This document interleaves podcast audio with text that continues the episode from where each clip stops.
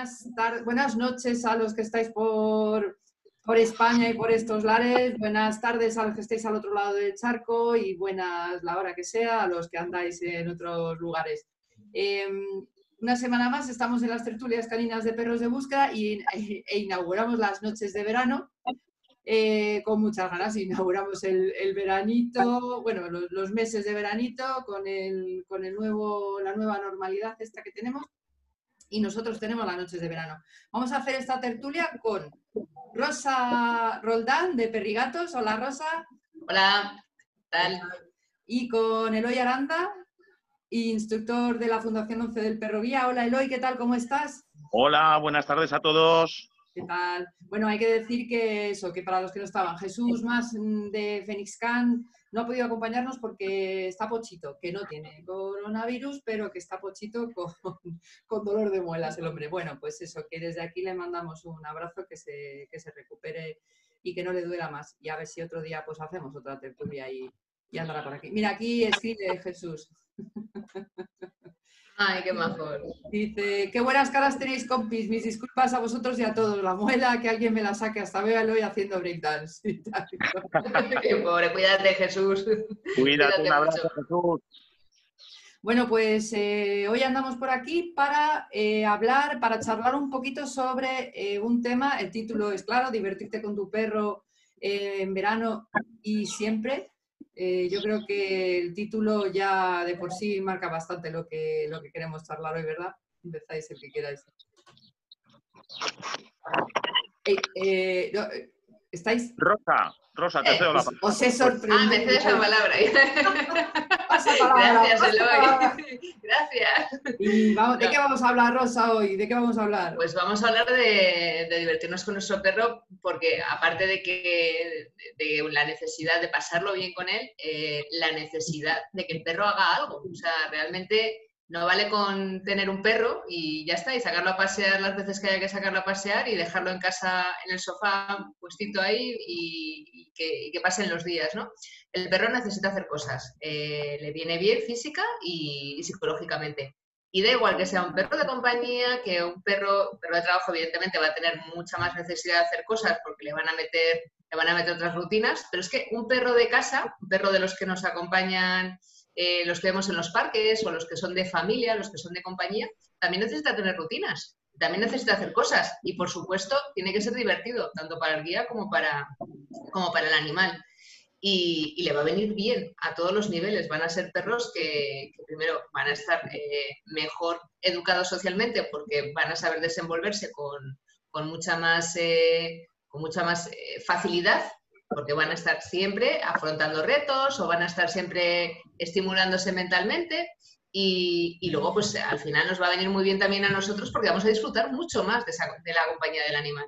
Eso para los perros de casa. Ya no vamos a entrar en perros que trabajan, que entonces, o que hacen deporte, que ya estamos en disciplinas deportivas, que entonces ya no es solamente divertirse, ya es que buscamos objetivos, que tienen que ser divertidos, pero ya son objetivos muy específicos y muy concretos a la hora de, afrontar qué vamos, a, qué vamos a hacer con ese perro, qué vamos a entrenar o cómo lo vamos a entrenar, ¿vale? Y por ahí quería empezar yo, que tanto los de casa como cualquier otro perro a nivel deporte, a nivel disciplina, a nivel operativo, eh, tiene que hacer cosas de forma divertida, con objetivos, ya sean más fáciles, lúdicos a nivel de familia, o sean más ambiciosos si es un perro de servicio operativo, pero siempre, siempre hay que hacer algo con esos perros. Mira, ahí tenemos a que está de acuerdo, ¿no, Eloy?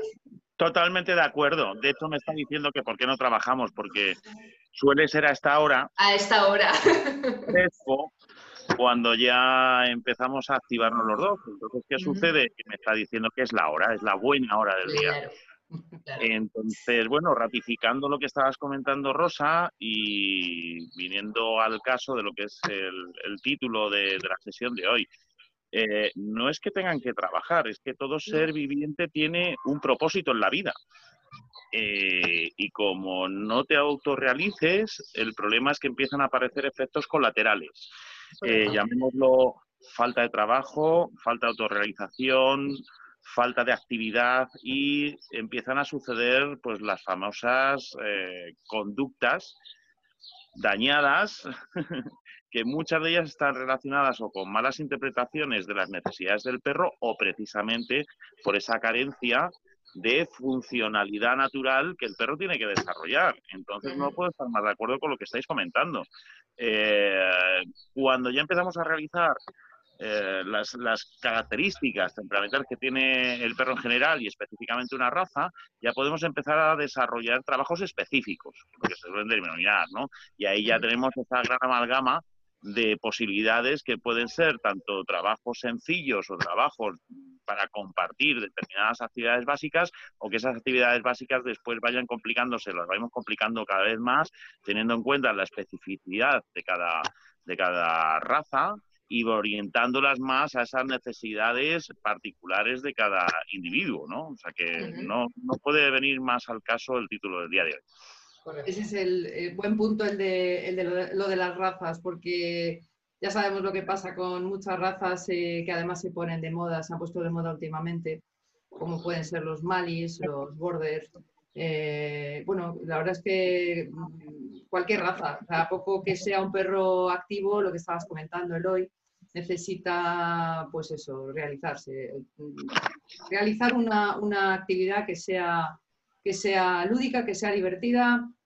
Eh, lo llamamos trabajo, pero realmente son, son juegos, ¿verdad? No, es, no tiene más historia. Luego lo que comentaba Rosa, el tema de, que sea tanto, a mí me parece muy importante matizar al principio de todo que eso es, eh, estamos hablando, enfocándonos no solamente a quien aficionados, a gente que no trabaja con perros, que no sabe nada de perros, es lo que comentaba Rosa, o sea, esto también va para quien está trabajando con los perros realizar una disciplina con perros, una especialidad, sobre todo cuando se trata de especialidades operativas, eh, hay veces que nos enrocamos en trabajar, bueno, trabajar ya digo que trabajar es juego, pero que nos enrocamos en entrenar, entrenar, entrenar, entrenar. Claro, como el perro está jugando, te lo pasa muy bien, sí, pero em, todos necesitamos también parar un poquito, ya no solamente descansar, sino parar mentalmente de esa actividad que estamos realizando y enfocarnos de otra manera y dar una salida, por más que sea juego, ¿verdad?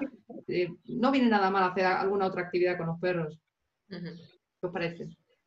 Pues estoy totalmente de acuerdo con lo que estás comentando Isabel y, Rosa. Pues vamos a, yo creo que lo suyo es empezar a rascar un poco más en el concepto, ¿no? Y llevarlo un poco más profundo. ¿Qué podríamos decir entre lo que es un juego y lo que es un trabajo? Mm. Creo que es importante trazar esa línea divisoria y creo que la línea de historia, mm, bueno, pues nos va enviando hacia cuando hay que asumir una responsabilidad hacia un objetivo, ¿no? Podemos trabajar uno, o desarrollar juegos sencillos en los cuales el animal esté pasándoselo bien de forma básica, o podemos tener también, siento el taladro, es que tenemos aquí No, no se oye mucho, Eloy, no te preocupes, no se oye. Eh, y lo que estaba comentando, perdona, ¿eh? En cuanto aparece la responsabilidad laboral, el alcance de un objetivo humano, ahí es cuando ya empiezan las cosas a complicarse, a complicarse debido a que tenemos que alcanzar un objetivo en común, un objetivo en común que realmente es un objetivo humano y nos tiene que dar un resultado mm, realmente alcanzable y tangible, ¿no? Para el perro en el momento que deja de ser tan natural y tiene que a través de lo que es, bueno, lo que es un, programa de aprendizaje, tenemos que alcanzar ese objetivo que no es natural, ahí empezamos a añadir una cierta responsabilidad laboral.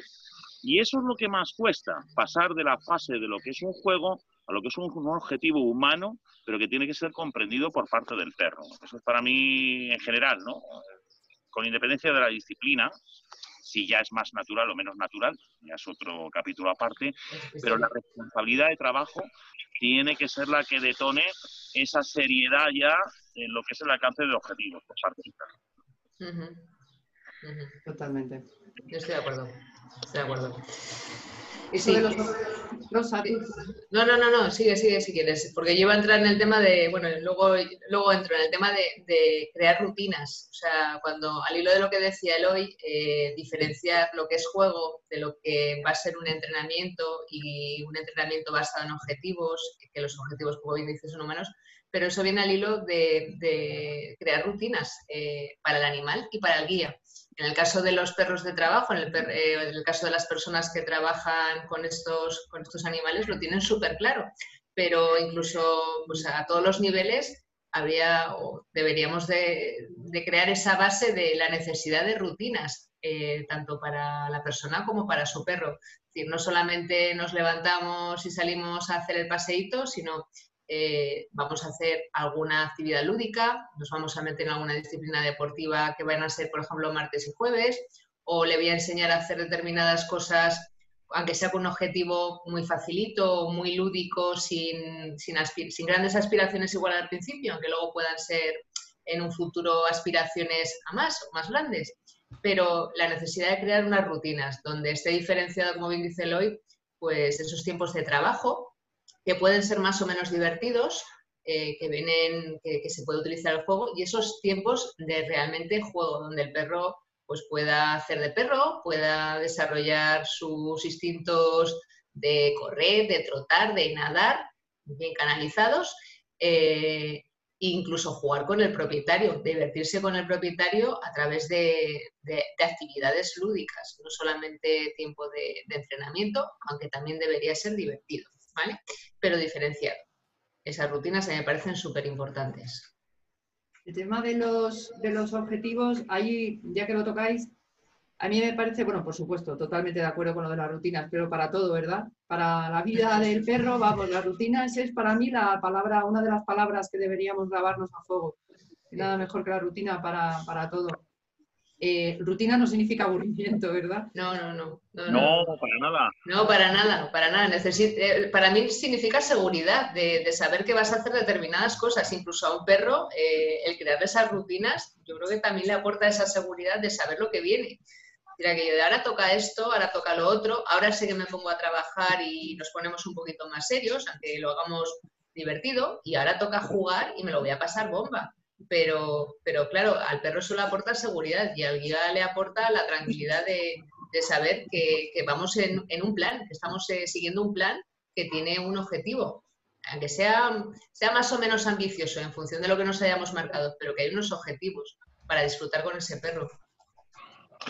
En ese sentido, los seres, los seres vivos somos rutinarios y esa rutina, como bien comentas, nos, nos transmite una confianza. Saber más o menos que todos los días tenemos que mantener unos objetivos, hacer una ruta al trabajo, el cumplir unos horarios, todo eso nos va desarrollando un programa que llamamos implícito de forma directa o de forma explícita, ¿no?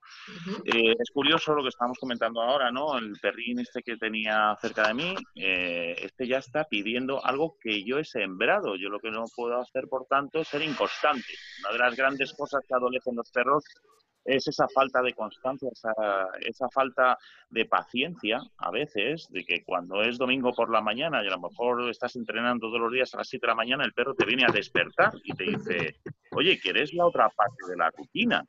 Y ya conectamos directamente ya con lo que es el, el guía, ¿Por qué nos llamamos guías caninos en general? Porque somos quienes marcan esas rutinas, quienes marcan esos objetivos.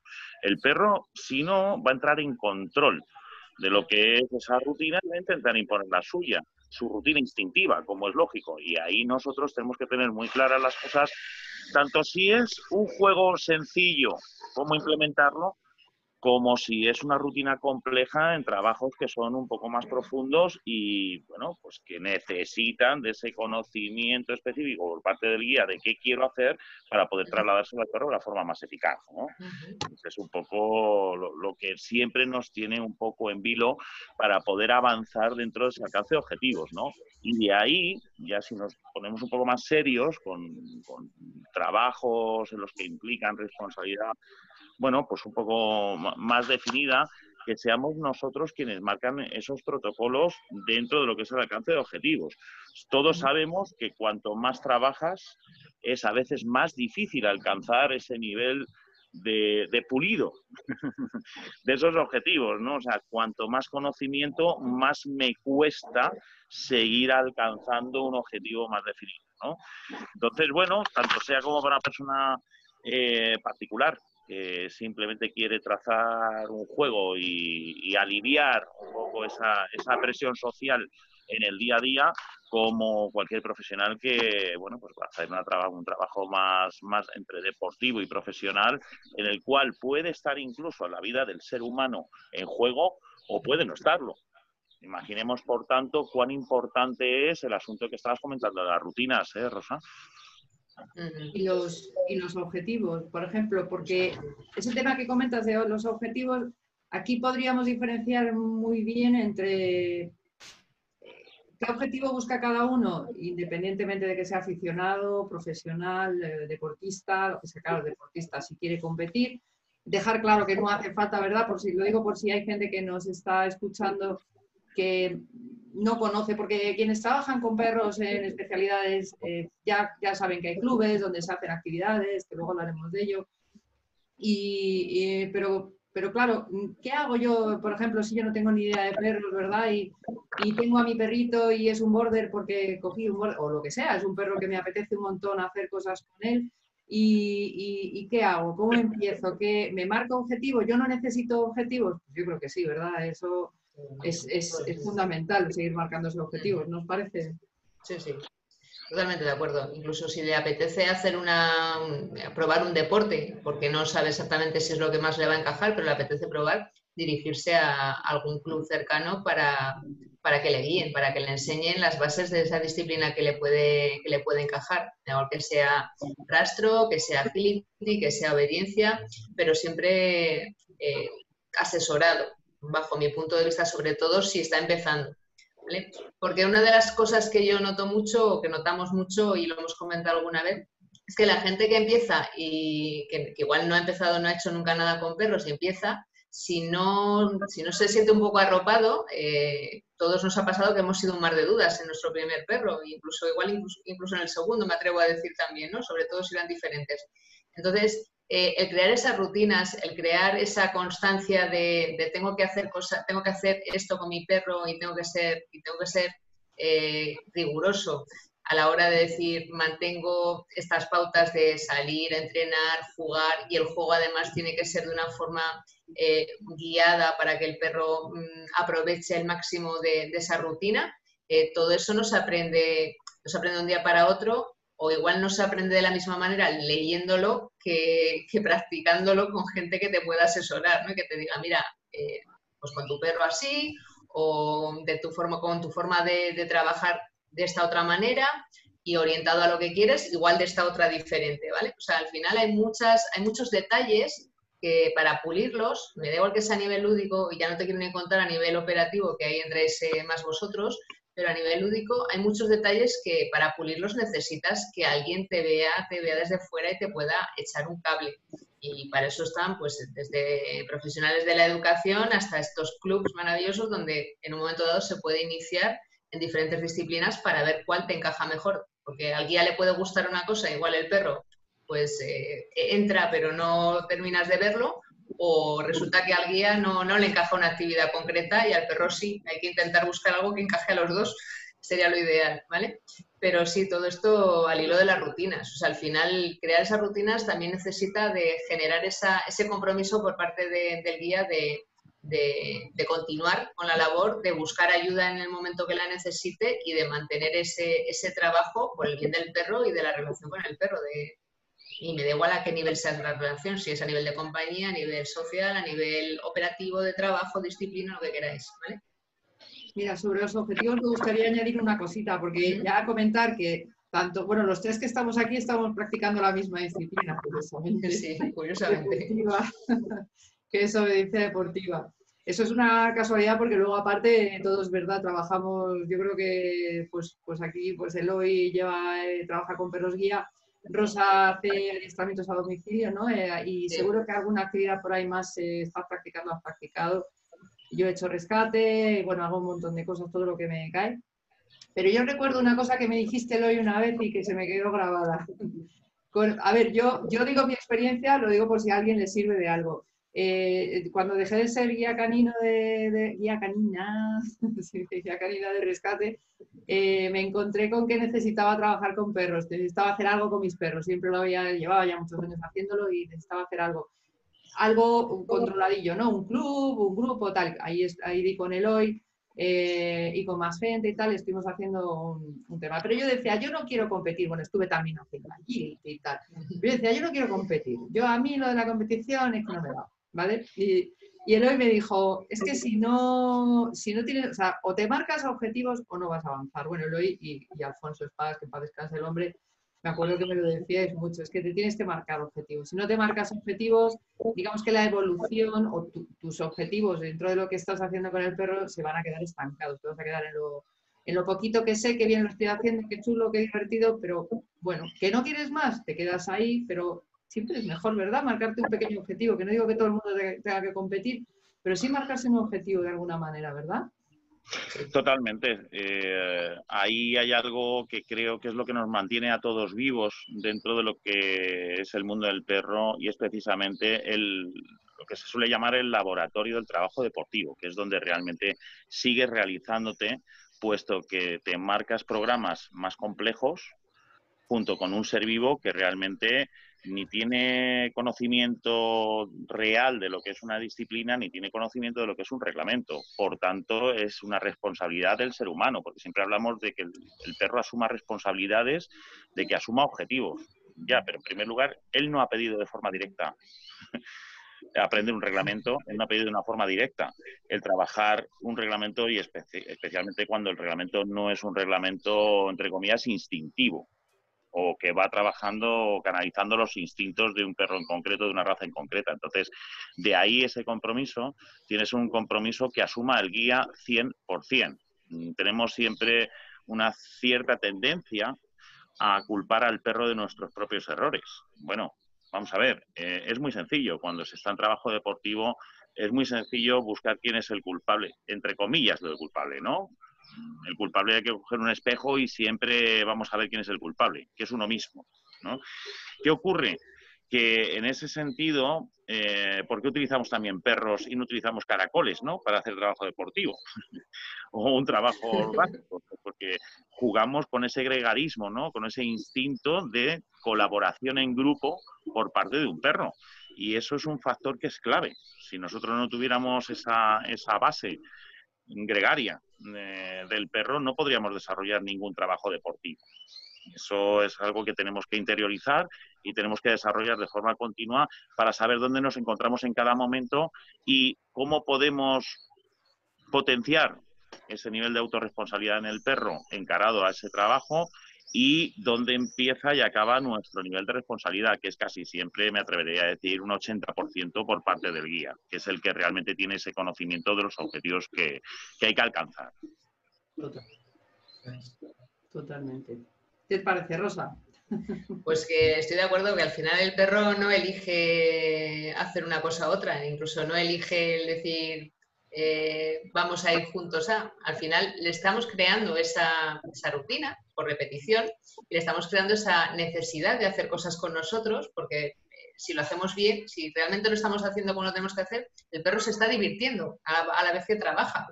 Y, si somos, y ya si somos eh, pulcros a la hora de, establecer objetivos y los vamos alcanzando, el perro todavía se lo pasa mejor, porque nosotros estamos todavía más contentos. Al final, volvemos al gregarismo que comentaba Eloy de vamos haciendo cosas juntos y como colaboramos, si encima sale bien, todo esto es autorreforzante para ambos. Por eso le está pidiendo en su rutina de esta tarde, que pues veo que se va a retrasar un poquito, si todo va bien, y por eso eh, todos los días que vamos a entrenar vamos con el ánimo de, hacer cosas lo mejor posible con nuestro perro. Y es reforzante para ambos, para nosotros como guías y para el perro que nos acompaña. O debería serlo. Si, no lo es, lo que dice Eloy, algo estamos haciendo que, ¿Cuál tenemos que mirar qué estamos haciendo? Hay, un, tema que sí que creo que también deberíamos tocar, eh, también referido, digamos, a aquellas personas que no tienen mucha experiencia, y es que antes de practicar una una actividad con los perros, ¿verdad? Eh, que no sea algo, digamos, que hagamos en casa tranquilamente. Es decir, si nos vamos a, trabajar algo, pues eso, una disciplina deportiva, algo así, eh, creo que sería importante dejar bien claro que antes de empezar lo primero es educación, ¿verdad? Que no, que no se piense que, digamos, vamos a llegar a, un club o a algún sitio y tengo al perro que es un desastre y se va comiendo a todos los perros y voy a, a empezar a trabajar algo y me van a ayudar. Obviamente te van a ayudar pero primero, ¿verdad? ¿Qué os parece ese tema? Es, es un tema un poquito peliagudo, ¿no? Es peliagudo, es peliagudo. Bueno, si quiere lo que entre, yo lo puedo contar desde, desde mi propia experiencia. Es peliagudo. es peliagudo. Porque, a ver, eh, ciertamente al final la responsabilidad es, es, del, del guía de ese perro. ¿Vale? Eh, puede pedir consejo, le podrán eh, asesorar, pero es que el trabajo se lo va a tener que hacer él. Y por supuesto, el perro tiene que tener una mínima base de, de educación social para poder empezar a hacer algo. Mm, si el perro realmente no, ha tenido una buena socialización, no ha tenido una buena base dentro de lo que es ese entorno familiar o ese núcleo familiar, eh, hay, que dárselo antes de empezar una disciplina, porque si no es que la base está totalmente, es inexistente, o sea, no es que esté, es que no está. Y con eso no se puede empezar en ningún, bajo mi punto de vista, no puedes empezar con buen pie en ninguna disciplina. Y el perro valdrá más o menos, será mejor o peor, no tenemos que ser maravillosos, pero sí que es cierto que si hay una cierta base, por lo menos podremos perseguir objetivos que serán más o menos ambiciosos, pero pueden ser alcanzables para ambos. Entonces, de lo que se trata es eso, irnos marcando objetivos que puedan ser ambiciosos, pero alcanzables y cada vez un poquito más ambiciosos, hasta que lleguemos al máximo que pueda dar ese, ese binomio, ¿vale? Pero siempre partiendo de esa base. Sí me parece importante sí me parece muy importante esa, eh, esa cuestión. Y que, y que esa base realmente, eh, la que vamos persiguiendo a nivel global, es la integración social desde un inicio. Es uno de los grandes y serios problemas que, que, tiene, bueno, desafío más que problemas, ¿no? Que tiene que alcanzar cualquier propietario con su perro, que es el primer trabajo de base es la integración social, o sea, el que socialmente tu perro sea aceptado en cualquier entorno, en cualquier lugar, eh, en cualquier momento. Entonces eh, ya empiezas a tener que asumir un nivel de autorresponsabilidad nada más que el perro nace, que es canalizar esos instintos que en algunos perros bueno, son más pico o menos pico, para que la sociedad te permita desplazarte y te permita una convivencia un poco más sana. A partir de ahí es cuando ya se empiezan a establecer otros peldaños dentro de, de esa escalera que queremos seguir ascendiendo hacia lo que sería un trabajo más depurado. Por tanto, una de las responsabilidades de todo propietario tendría que ser, entre comillas, trabajar con su perro lo que es el ámbito social de una educación básica. Eso es mm, impepinable. Después ya podremos irnos volviendo cada vez más complejos y ah, dirigiendo ese trabajo de base hacia, bueno, pues disciplinas, llamémosle, otra, o, responsabilidades más fuertes en las cuales, pues claro, el propio conocimiento por parte del guía es esencial de la tarea a realizar, porque si no, esa transferencia de lo que es esa responsabilidad no va a poder ser asumida por parte del perro de forma lógica y razonable. Por tanto, tenemos esa actividad social y después tenemos lo que sería la tarea más específica del trabajo en concreto.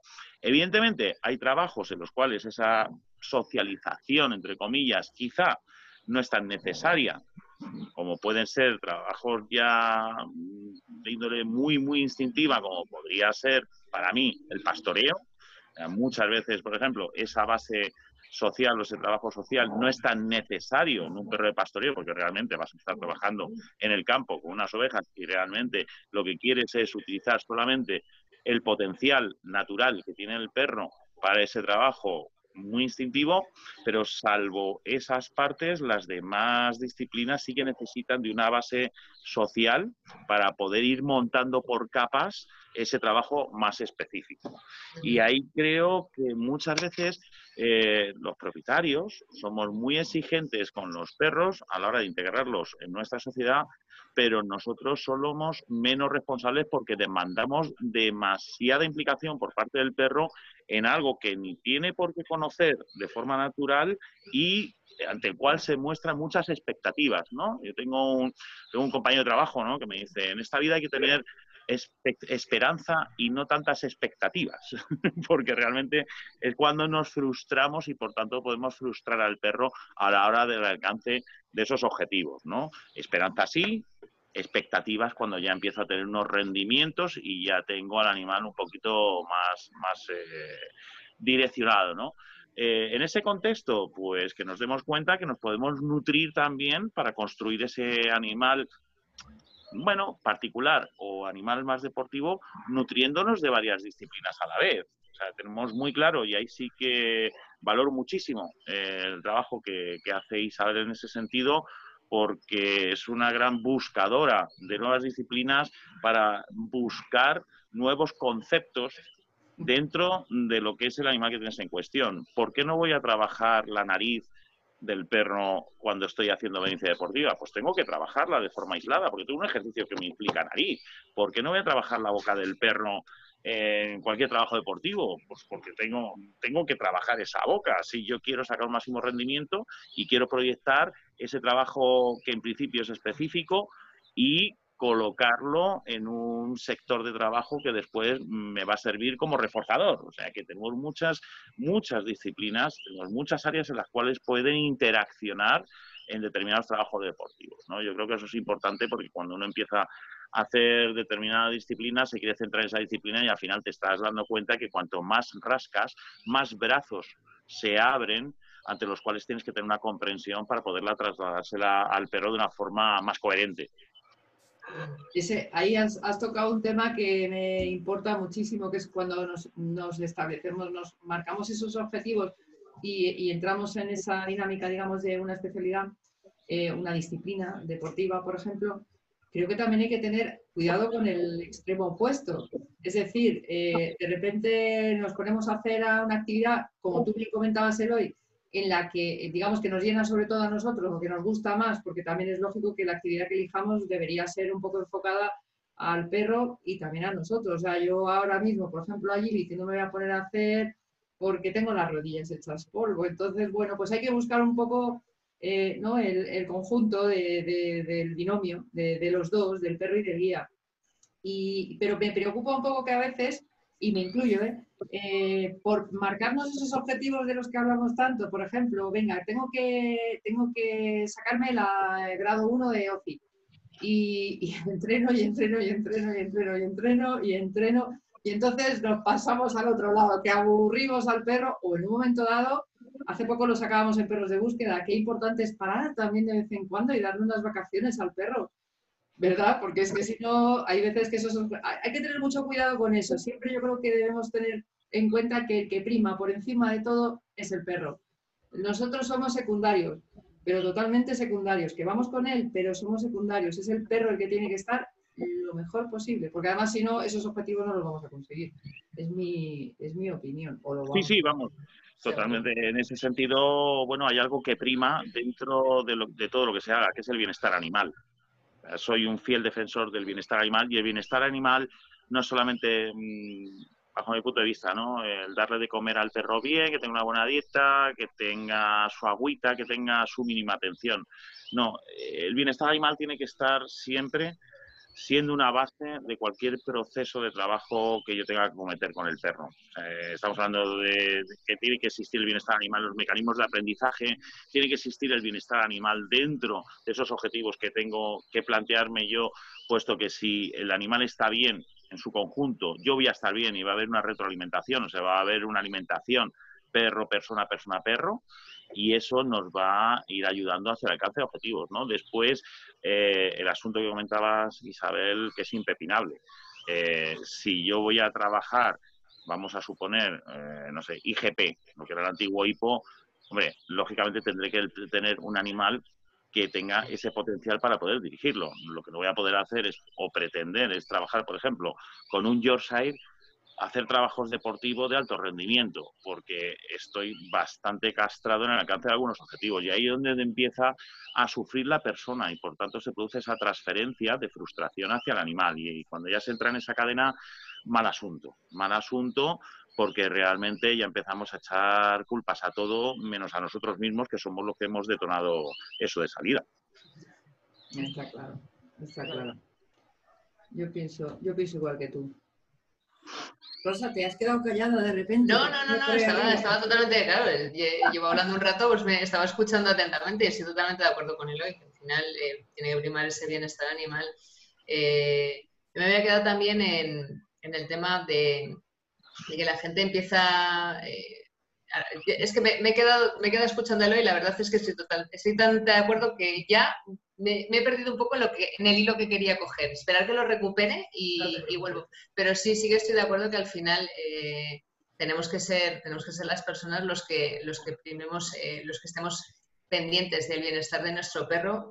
Eh, y lo que dice, al final el perro no solamente, no solamente sacarlo, darle de comer, de beber, sino que también tenemos que estar mirando por su bienestar eh, psicológico, ¿no? sus necesidades como, especie que es, y luego pues orientado a, a, individuo social que, tiene que convivir en lo que nos toca ahora mismo, en el entorno que no es el entorno ideal de un perro, pero que al final es eh, eh, donde vive y nosotros somos responsables de que el perro esté lo más preparado posible para afrontarlo y a partir de ahí asumamos otros nuevos retos con ese animal, ¿vale? Pero sí, luego ya en cuanto recupere el hilo que quería coger, que además me venía contigo, ya, ya vuelvo. Es que me he quedado, me he quedado totalmente estasiada escuchando a, Eloy. Eh, sí, es que eso pasa, ¿eh? sí, sí, sí, porque además es que estaba totalmente de acuerdo con él, total, totalmente. yo me lo voy apuntando cositas, me apunto cosillas para luego sacarlas, porque porque es verdad que luego nos olvidamos cuando estamos ahí. A mí me pasa como Eloy, tengo aquí a un, bicho blanco y negro que también es su hora de entreno, entonces tengo aquí, estoy una mano con Ras, otra mano con Cata, y que yo tranquilos, luego ya os tocará a vosotros, entonces ya no tenía manos para apuntar, culpa mía por no, por no cubrir esa necesidad antes para que ya estuvieran tranquilos. Esto ha sido, esto ha sido falta de previsión mía, esto ha sido falta de previsión mía. Eh, están saliendo puntos ahí bastante interesantes, ¿no? Y, una, y uno de los que, bueno, por suerte, por desgracia, estoy todo el día en la calle eh, por, circunstancias del trabajo, ¿no? Y observas, observas mucha interacción eh, de rutinas que hacen muchas personas que hay veces que son tediosas para, el animal y sobre todo algo que, a mí personalmente me enerva muchísimo. De las pocas cosas que me enervan del mundo, dentro del mundo del perro, ¿no?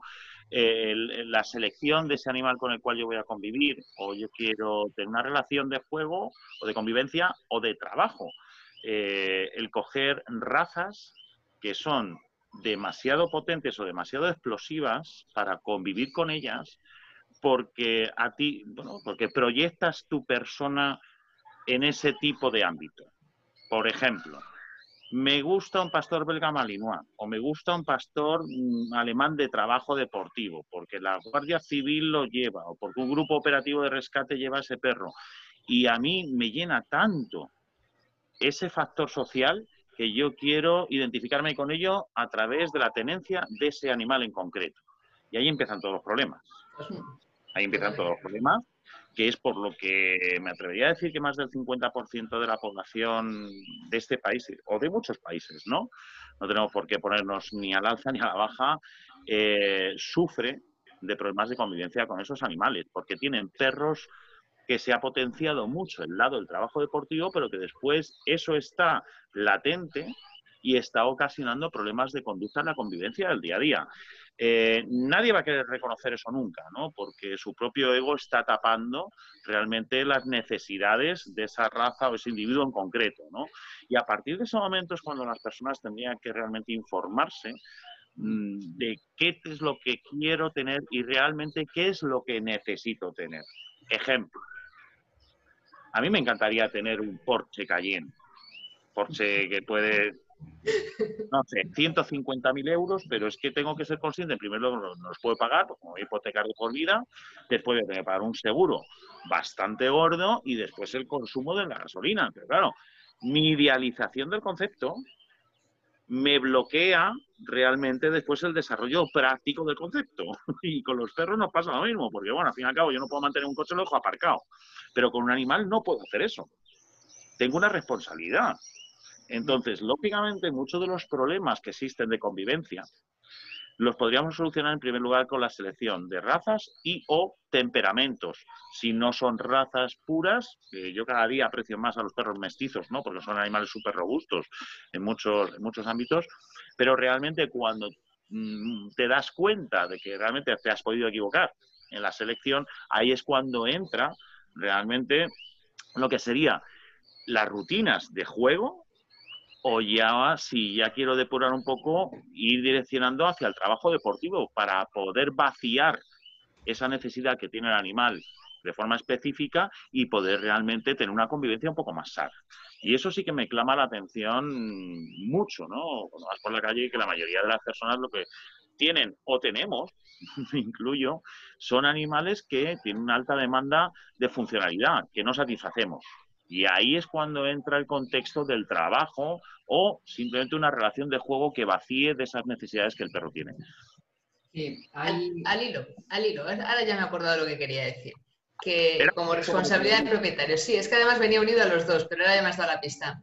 Que una de las responsabilidades como guías es eh, la constancia. O sea, eh, el perro, si ya nos hemos equivocado o no nos hemos equivocado, pero el perro viene con unas exigencias altas, y no voy a entrar a si nos hemos equivocado o no nos hemos equivocado, pero si ya viene con las exigencias altas o aunque sean bajas eh, y tenemos que enseñarle o tenemos que mostrarle cómo desenvolverse en sociedad y tenemos que crear esos hábitos de educación y de juego, el juego no lo aprenden, el juego que a nosotros nos interesa que aprendan, el juego con nosotros, el juego eh, coordinado, el juego que, nos conecta, eh, ese no se aprende de un día para otro, no sale, no sale de forma natural. Y tampoco vale decir, bueno, como no sabe, es que mi perro, es que al final nosotros somos los responsables. lo que tiene que quedar claro es que como guías tenemos que ser pacientes y constantes, que esto también es un proceso, como ya no entramos ni siquiera en las disciplinas, que es un proceso mucho más largo.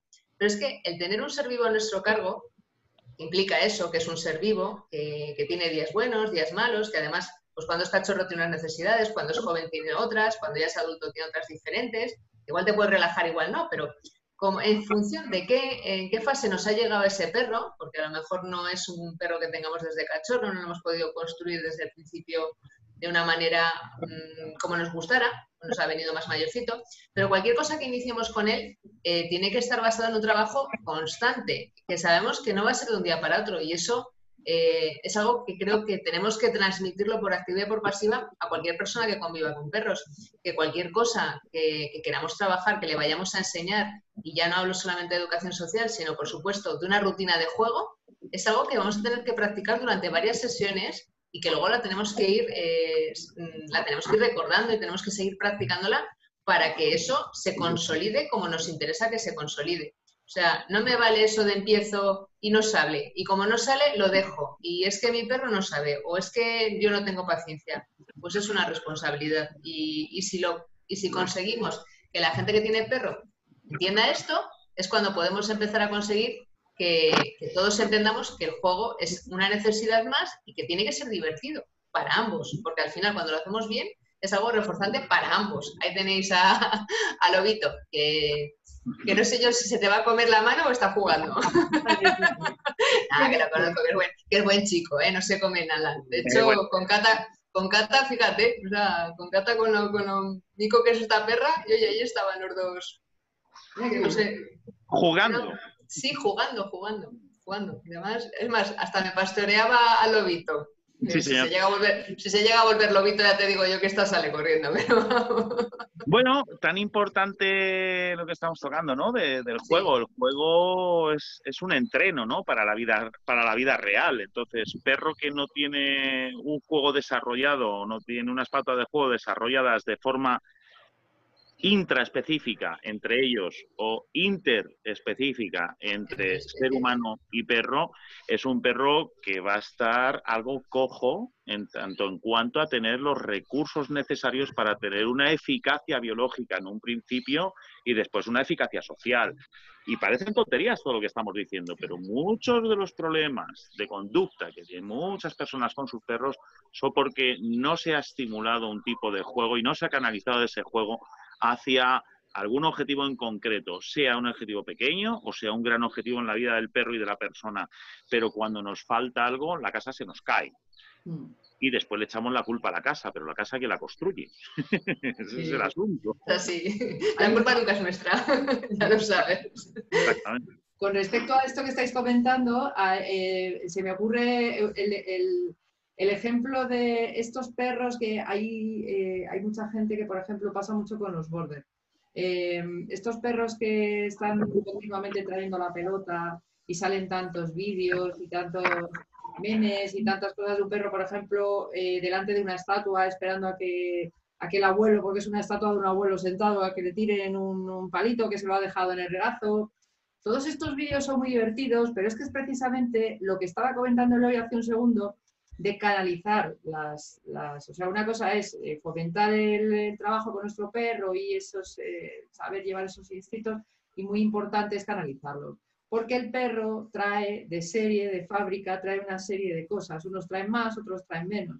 En el momento en el que el perro tenga unos instintos, unos impulsos altos, por ejemplo, como en el caso de los border y de ese tipo de perros que necesitan, eh, vamos, que les encanta este tipo de, de juegos, como no sepamos o como no tengamos cuidado, como no nos hayamos informado un poquito antes o no hagamos lo que debemos y no canalicemos esos instintos, esos impulsos, vamos a tener un perro obsesivo. Esas conductas son obsesivas. A mí eso cuando lo veo es que es, es que te da, te da pena. O sea, yo conozco casos de perros que son así, dicen, no, no pasa nada, porque total, bueno, todo el mundo le tira cosas y el perro es feliz. Te lleva una cosa, se la tira y puede estar así horas, pero horas y horas y horas. Entonces, eso tampoco es bueno, eso conviene que, se tenga en cuenta también. Un perro de esas características hay que enterarse de algún sitio donde podamos ir. Mi recomendación siempre es irse a algún seminario o algo sin el perro, enterarse muy bien de todas las cosas que podemos hacer, que ahora podemos entrar a hablar de ellas, y, después elegir eh, con consejo, previo consejo de alguien que sepa bien, eh, elegir esa actividad que mejor eh, le iría a nuestro perro y, canalizar esa conducta, porque si no vamos a tener un serio problema. Eloy, ¿qué, qué, qué ratito le no para. no para. estás silenciado.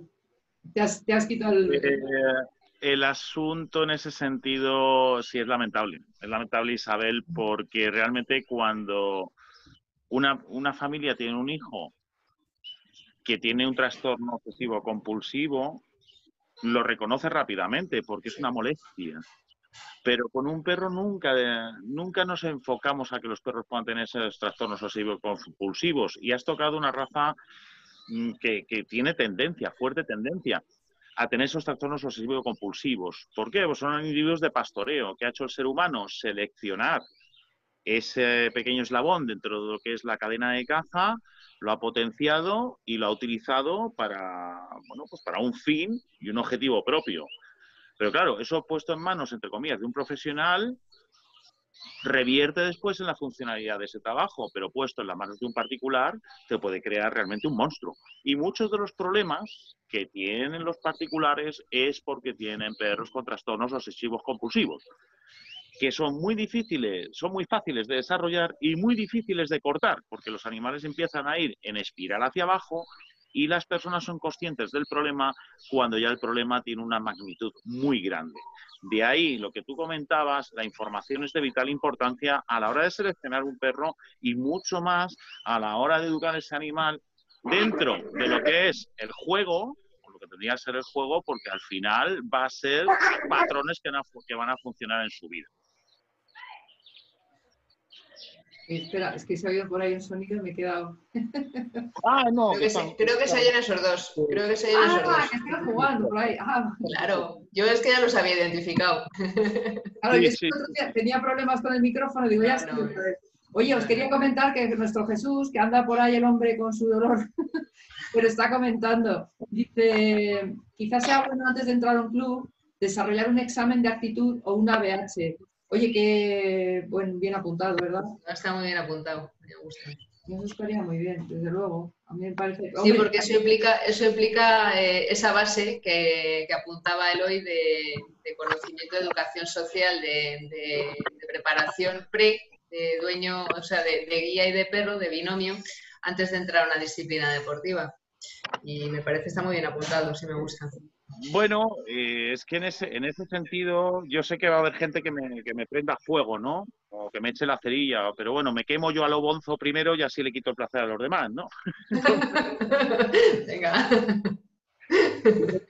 realmente con el tiempo, con el tiempo yo espero que haya una licencia de tenencia de animales. O sea, eso tiene que producirse para que no es que no vayan a existir problemas, porque los problemas no se pueden atajar matando al perro mato la rabia, ¿no? Tengo que convivir con el perro y tengo que convivir con la rabia. Entonces, lo que tengo que hacer es hacer tarea preventiva para no tener que hacer tarea paliativa, ¿no? Entonces, ¿qué sucede? Que yo sería la persona más feliz del mundo, eh, primero exigiendo a la persona para poder después exigir al perro. Mm. Y eso nuestro propio ego nos lo pone muy difícil, porque realmente lo que quiero es satisfacer como comentaba al principio de esta, pues, de esta charla que estamos teniendo, ¿no? Lo primero que quiero es satisfacer mi ego y mis emociones a través de la tenencia de ese perro. Y después lo que, lo que pase no importa, o me da un poco igual o es irrelevante, ¿no? ¿Cuántas personas desde, a ver, soy, soy un gran amante ¿no? del Border Collie y afortunadamente convivo con, esta raza desde hace 30 años. Y inicialmente ese tipo de perro caía en manos de profesionales o de personas que eran conscientes de realmente el potencial que tenían entre sus manos.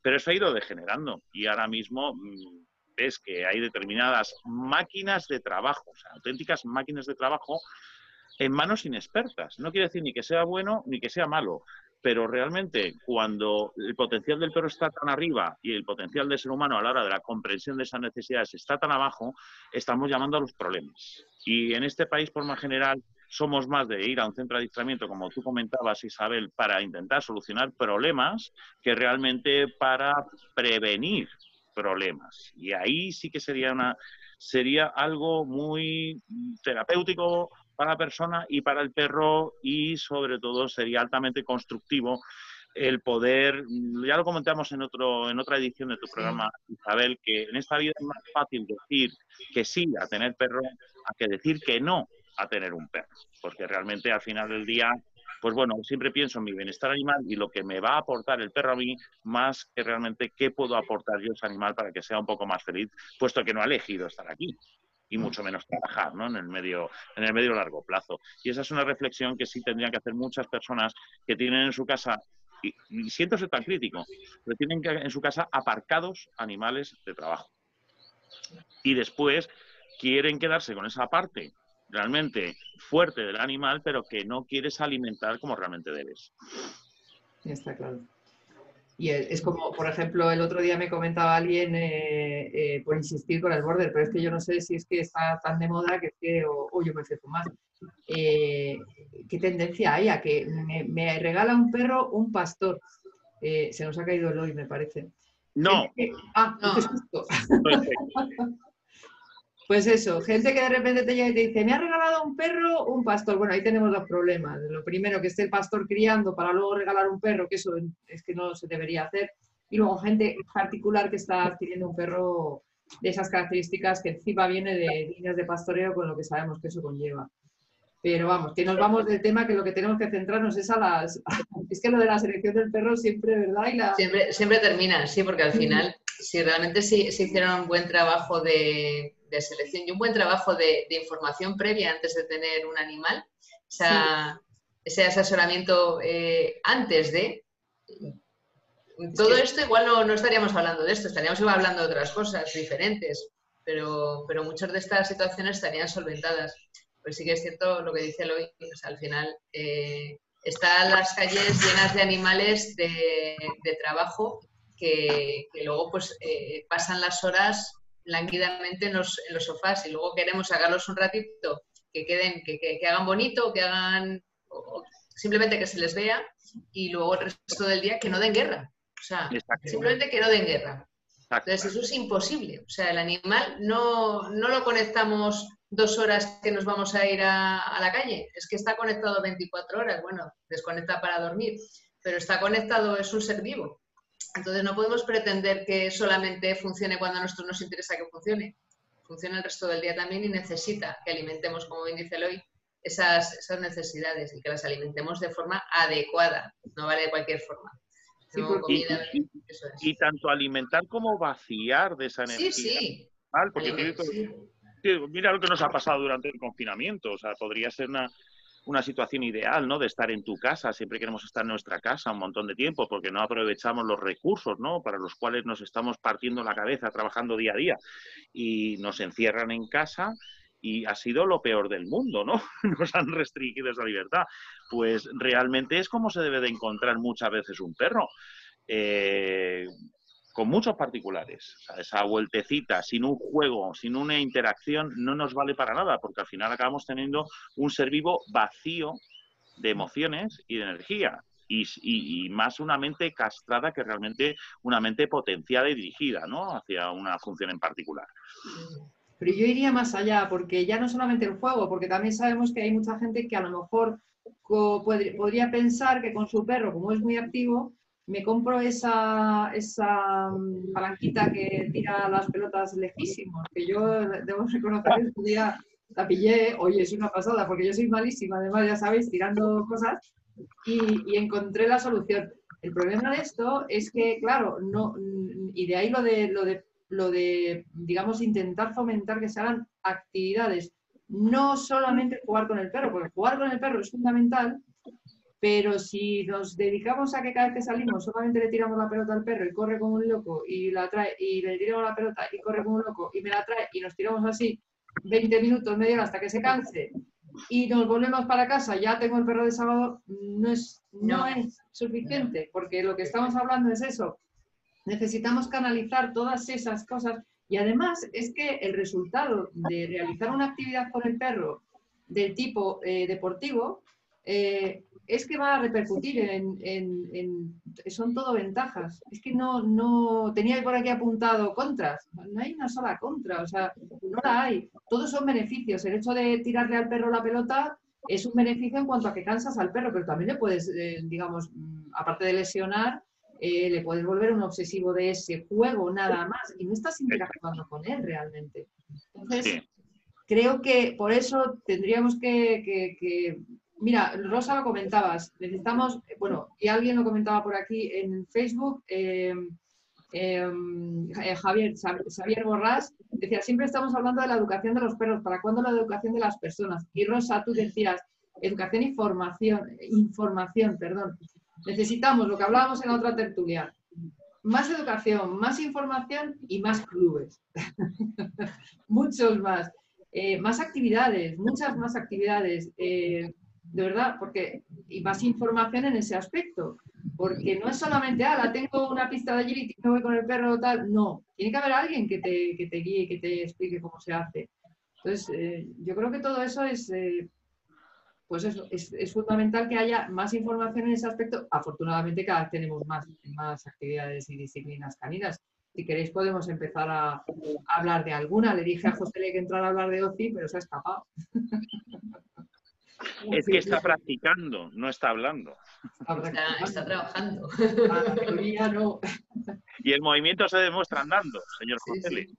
Era, un poquito, era un poquito, ¿no? La, idea era pues explicar un poco también qué tipo de, actividades se pueden hacer con el perro a nivel deportivo en, bueno, vamos a hablar de España, que es lo que bueno, vamos a hablar de actividades caninas, ¿no? De qué actividades se nos ocurren, por las que practicamos nosotros, Obencia Deportiva, Eloni has comentado la antigua HIPO y GP. Bueno, y, hay algo que está en la mano de muchas personas, eh, lo que son simplemente habilidades, habilidades que favorezcan lo que es la comunicación entre el perro y la persona. Tan sencillo como eso. ¿Quién no le enseña al perro el típico truquito de dar la patita? ¿Quién no le enseña a sentarse al perro? ¿Quién no le enseña a echarse? Todo esto, bueno, pues como pequeñas gracias o cucamonas, ¿no? Que nos gusta hacer con los perritos, pero que empezamos a disparar los mecanismos de aprendizaje más básicos, ¿no? O sea, que nosotros mismos vamos buscando esa conexión más que simplemente que el perro se acerque, le dé la caricia y que esté como un jarrón decorativo. O sea, queremos eh, de una forma instintiva que el animal colabore con nosotros. a mí, más que trabajo, porque por norma general eh, el trabajo es un concepto más humano, porque dependes mm, de, una remuneración. En el caso de con los perros, bueno, remuneramos, ¿no? Con reforzadores o con lo que queramos, ¿no? Yo hablaría de, de, de una colaboración, una colaboración entre el ser humano y el perro. Pero claro, para desarrollarlo de una forma más profunda, tendríamos que hablar también de la capacidad empática unida a, esos factores de constancia y de paciencia que, trasladaba antes Rosa, creo que la capacidad empática es la que nos va a marcar el rumbo hacia dónde tengo que ir con el perro, porque si yo no tengo esa capacidad empática con el animal, no voy a identificar esas necesidades que tiene el animal y por tanto hacia dónde las tengo que proyectar. Por tanto, nos tendrían que, eh, como comenta eh, esta persona que ha escrito el mensaje, para cuando la educación de la persona antes que la educación del perro. Y ahí sí que colaríamos la capacidad empática. Y teniendo eso como base, podríamos mejorar mucho más la conceptualización de lo que es la tenencia del perro y, por tanto, ya enfocar a ese perro hacia una actividad en concreto. ¿no?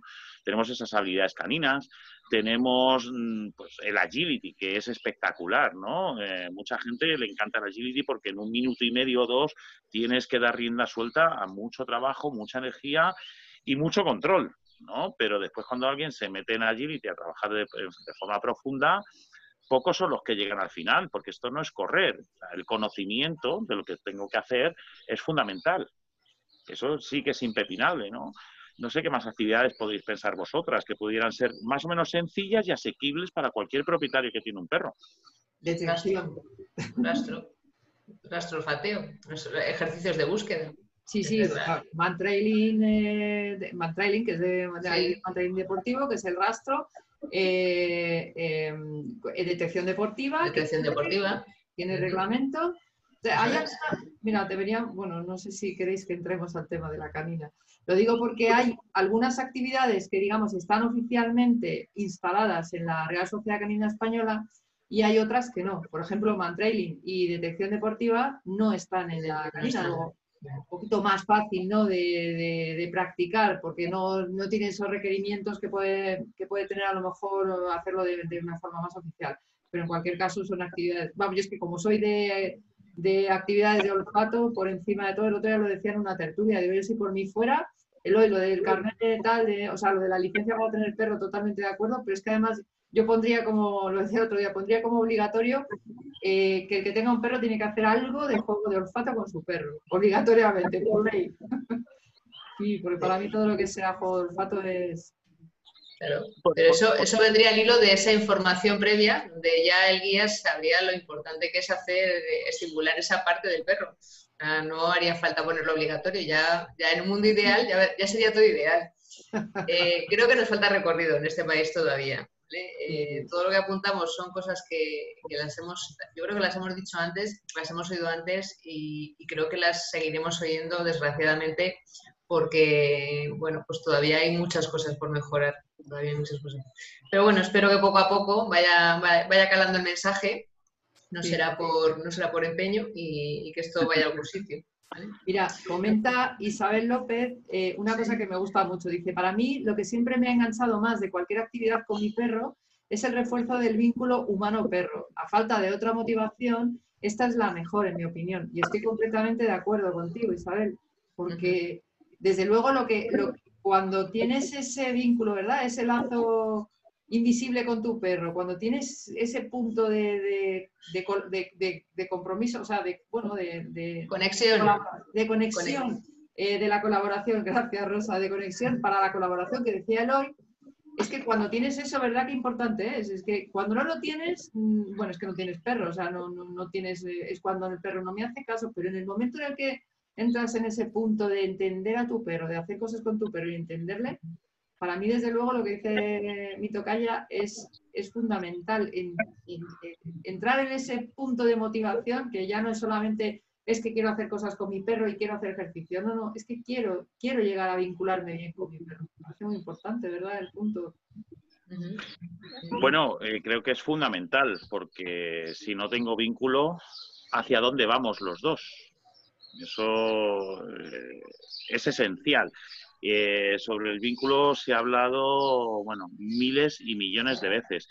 De hecho, hay un, hay un libro que para mí, bueno, lo descubrí por casualidad, ¿no? Eh, que es de un, un, biólogo británico que se llama Rupert eh, Sheldrake, que habla sobre, mm, sobre los perros que anticipan la llegada a casa y otras facultades extrañas en los animales, ¿no? Y, ese libro me, llegó muy, muy al fondo del corazón, puesto que está escrito en primer lugar por alguien que no quiere saber de perros, pero que quería estudiar lo que es el vínculo entre la persona y el perro. Por tanto, no está mediatizado por nada. ¿no? Y la gran importancia del vínculo para la realización de una realización más plena de la convivencia con el perro es esencial porque si no tengo esa base, no tengo nada. Y esa es la diferencia entre un rendimiento normal entre con un perro en una actividad deportiva u operativa o un alto rendimiento. Y todos sabemos que cuanto más convivo con el perro, más le conozco, más conozco las señales que me da a través de su lenguaje y por tanto puedo identificar muchas más cosas que el perro me da. Ah, en ese contexto, en ese contexto, eh, podemos analizar cómo han evolucionado tanto las actividades deportivas como las actividades operativas. Hace años era casi impensable que un guía canino se llevara a su perro a casa. Los perros tenían la tendencia a vivir en, en cheniles y, bueno, se utilizaba, entre comillas, la palabra utilización, se utilizaban los recursos de ese animal para aplicarlos a un ámbito deportivo o operativo. Hoy en día, está plenamente demostrado que cuanto más convives con tu perro y más identificas a esas señales dentro del lenguaje canino, vas a sacar un mayor rendimiento. Por tanto, el vínculo es esencial que se desarrolle las 24 horas del día, como no es posible, pero sí un alto porcentaje del tiempo que convives con el perro. Totalmente de acuerdo con esta persona. Totalmente. Bueno, más actividades. Eh, ¿Qué os parece lo del dog dancing, por ejemplo? Una, hubo, hubo un tirón durante uno, hace, hace unos años, hubo, me acuerdo que vino hace ya bastantes años Atila, Atila no me acuerdo del apellido, el de, el de Sí, vino a Madrid y yo, joder, lo trajo Bocalán y me fui para allá a verlo y tal, y la verdad, y estaba Pérez Saavedra, que me acuerdo que por aquel entonces era, era pipiolilla, estaba empezando, era como la, la, la presentaba como la promesa del dog dancing y tal, y allí hubo como un pequeño boom y tal, pero luego no se ha vuelto a escuchar mucho de dancing. ¿Por qué? Porque es la verdad. ¿eh? ahora... Bueno, es que el dog dancing, el problema que tiene es que primero tiene que aprender a bailar uno. Eh, y claro, es muy bonito pedirle al perro que baile, pero yo le tengo que acompañar. Si yo no establezco unos patrones y no sé mínimamente posicionarme, va a ser muy complicado poder hacer dog dancing, porque lo que se ve es que realmente el perro hace unas habilidades y punto, pero después tienes lo que es ese compromiso que hablamos al inicio de la charla. Ese compromiso, esa responsabilidad. Yo tengo que diseñar una coreografía, tengo que establecer unos cronos, tengo que establecer unos tiempos, tengo que establecer unos movimientos sinérgicos entre el perro y mi persona no es que no tenga tirón, es que fue un boom y nos pasa lo de siempre en este país. Nos ponen la cerveza y dices que buena cerveza y cuando baja la espuma tenemos poco líquido. Y ese yo creo que ha sido el problema en, esa disciplina, ¿no? Después se intentó potenciar por parte de la Real Sociedad Canina. Sabemos que se sigue intentando potenciar por parte de la Real Sociedad Canina porque están en ello, pero claro, tiene que haber primero una demanda social de esa disciplina para que se pueda regular de una forma acorde. Si no, no sé, es como si yo invento el puturro de foie y no sé para qué vale. Será algo muy bonito, pero realmente si no tiene una proyección, no tiene una utilidad y no tiene una demanda, no la voy a poder encarar hacia ningún lado, ¿no? Eso fue lo que pasó un poco con, el dog dancing, creo. Sí, no, no, o sea, lo veo muy complicado sobre todo por el tiempo que se tiran haciendo el ejercicio. Pero es una pasada, es una verdadera pasada. Lo que hay que entrenar para el dog dancing. Quizá podrían hacer un mini dog dancing. Se me ocurre. Sí, cosas más cortitas, ¿no? Algo más cortito para ir abriendo boca, porque es que ahora mismo plantearte hacer un ejercicio a esos niveles de esa, de esa duración es una, es una pasada, es una empresa, desde luego, para, para entrenar mucho, mucho, mucho y mucho, ¿eh? muchísimo. Y que parezca natural, además, que no mm. parezca forzado, que ahí es, ese es otro área en cualquier disciplina que es la naturalidad a la hora de colaborar con ese perro, tanto sea en un trabajo amateur o sea un trabajo deportivo, ¿no? Mm. Eh, tenemos, tenemos que tener, bueno, pues un poco ese, ese compromiso de, base a la hora de desarrollar lo que, lo que quiero hacer, ¿no? De hecho, lo que estabas comentando del dog dancing, ahí había otro nivel que era el hill work to music. o sea, son dos disciplinas diferentes, una que la, la precursora de esta segunda eh, ha sido mi gran referencia en ese sentido, que es Mary Ray. Eh, bueno, en la cual la diferencia entre una y otra es que el 70-80% del Hill Work to Music se basa en trabajo del junto y lo que sería el dog dancing hay mucha más habilidad que trabajo en el junto. O sea, que estamos hablando de cosas que, bueno, a priori parecen muy sencillas o parecen muy naturales, pero lo último que trabaja un perro es ir pegado a tu lado todo el día. los animales de trabajo, por lo más general, han sido animales de trabajo en media larga distancia, en trabajos que el ser humano, porque sus dos patas no daban de sí, utilizaba un ser vivo que potenciaba o hacía una extensión de su persona con esas cuatro patas. Y a partir de ahí comienzan todos nuestros problemas de control. ¿no? Después, bueno, pues eh, hacemos algo artificial con estas disciplinas que estamos hablando, pero realmente hacer algo tan artificial, muy natural, creo que es el secreto de todo trabajo deportivo, ¿no? Que parezca que no estás haciendo nada, pero realmente hay un gran trabajo de foco. Total. No, es un trabajo de coreografía, lo que tú dices, además, de, dar el guía, de una pasada. Oye, y el disc, disc dog, que mm, durito, ¿eh? Oh, precioso. precioso. Yo, tengo ahí un poco de, de, temorcillo con el tema físico del perro. Me parece una pasada, o sea, es... Preocupante, Isabel. Es preocupante porque creo que un, son trabajos muy vistosos, son trabajos que tienen una demanda física extraordinaria por parte del perro y, es, y ahí has dado una clave, el físico del perro. Eh, los animales, el problema que tienen en ese sentido, o estos perros de alto rendimiento, es que tienen tanta pasión y tanta entrega que no miden el deterioro físico que puede producir esa actividad. Entonces, tenemos que ser nosotros los que regulemos eso. Eh, con conocimiento específico, con conocimiento, perdón, específico de lo que es la morfología del perro, lo que es el movimiento, eh, el calentamiento del perro, el manejo de los recursos, la utilización de los entornos, las rutinas que tengo que establecer para no dañar a ese perro, porque cuántos perros se dañan, mm. eso nunca tenemos los datos. Sabemos lo bonito que queda, pero no los perros que se quedan por el camino, ¿no? Eso sí mm. que es cierto, Isabel.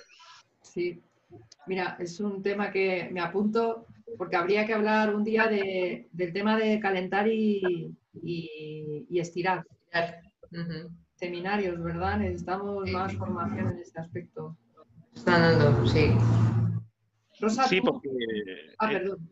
No, no, no, no, no, que yo estaba diciendo que lo de estirar y calentar y estirar, que son los grandes olvidados en cualquier disciplina deportiva. Ahora ya empieza a haber mucha más eh, formación también sobre el tema y, bueno, pues hay muchos veterinarios, empieza a haber veterinarios especializados también en, fisioterapia en casi todas las comunidades autónomas. No hablo solamente de Madrid, que Madrid ya lo sabía antes, pero, pero ya en casi todas las comunidades autónomas tenemos unos cuantos que, se han especializado y que nos echan una mano con, nuestros perros de disciplinas deportivas incluso también para rehabilitación en operaciones y tal, pero bueno, que es súper importante ese tema. Y te he cortado a ti también, que querías apuntar alguna cosilla. Eh, lo has tocado perfectamente y lo has sintetizado, vamos, como, se debe. Eh, damos una gran importancia a ese trabajo, a esa funcionalidad en ese momento específico pero la gran preparación que hay por detrás entre bambalinas es lo que no conocen muchas personas para poder llegar a obtener ese rendimiento, ¿no? Y lo has, lo has dejado muy claro, ¿no? Eh, veterinarios, fisios, acupuntura, eh, hidroterapias, eh, todo lo que, se, lo que significa ya pasar de amateur a profesional es lo que diferencia un sector de otro, en que estás atento a todo lo que rodea a esa circunstancia de trabajo. E intentas estar atento también a ese bienestar que tiene que sentir el perro cuando desarrolla esa actividad. No, no, simplemente el ego de fíjate lo que estoy logrando con el perro y el perro no me pasa la frontera de los siete años sin ninguna lesión todos sabemos que hay deportes eh, que pueden de verdad poner en serios riesgos el, físico del perro y la mente del perro, pero lo primero, entre comillas, que canta es el físico, porque es lo más tangible. Eh, el apartado ya mental, hasta que de verdad no hay claros síntomas de que hay un deterioro, no nos damos cuenta, hmm. porque está en un segundo plano y porque hmm. tiene una menor atención. ¿no? Entonces, tanto el veterinario hay que apreciarle como esa figura de lo que es el jefe de equipo o el jefe de grupo de trabajo que va a estar velando por ese bienestar mental también del perro para que el rendimiento a medio o alto rendimiento se produzca, ¿no? Totalmente. Nos comenta Xavier Borrás, eh, dice Alexander, ah, bueno, otra cosa, primero, Eloy, este libro que nos comentabas, Eh, luego, luego me lo he apuntado, pero luego sí eso, porque no sé, lo estaba buscando Isabel López y dice que no hay forma de encontrarlo que está descatalogado, creo. Que si alguien sabe cómo conseguirlo, si tú sabes. Eh, creo eh, que sería interesante dirigirse a la página web de este profesional de la, de la biología. creo recordar que es sheldrake.com. El, individuo se llama Rupert, de Ruperto. Rupert Sheldrake. Y el libro se llama sobre lo que los perros hacen antes de que sus amos están eh, estén a punto de llegar a casa. Es como eh, a este hombre, ya que lo ha sacado, a mí bueno, me, revoluciona bastante y de hecho lleva revolucionando la, comunidad científica desde hace varios años. Porque, bueno, él utilizó este, este apartado del perro, ¿no? las capacidades cognitivas o precognitivas. Eh, y no quiero entrar en mucha mística porque es una puerta muy, muy seria y a la vez muy compleja ¿no? de manejar. Pero, pero básicamente utilizó este estudio entre lo que es el, vínculo, la conexión entre el ser humano para potenciarlo para otras actividades, ¿no? Y para él documentar lo que se viene a llamar la memoria de la Tierra este eh, libro es un pequeño libro dentro de varias secuencias de libros en las cuales él demuestra este, estas teorías. Es, muy probable que a través de su página web se pueda localizar. Está traducido al castellano. Yo lo encontré por casualidad en la casa del libro. Hace muchos años iba buscando otro texto y me topé casualmente con él y de verdad que me, embaucó. Me embaucó, y me abrió una puerta muy interesante a nivel. Pues este, yo me encargo de buscarlo para que tenemos una biblioteca canina por ahí en la página y, ya me encargaré yo de buscarlo. Bueno, de todas formas, si alguien lo encuentra, pues que nos lo ponga. Eh, Xavier Borrás nos comenta, eh, dice, Alexander Pavlovich Mazover ya habla siempre desde la posición de no olvidar que el perro tiene que dar un servicio al hombre, sea el que sea, puede ser disciplinas, trabajo real, operativo o simplemente de compañía.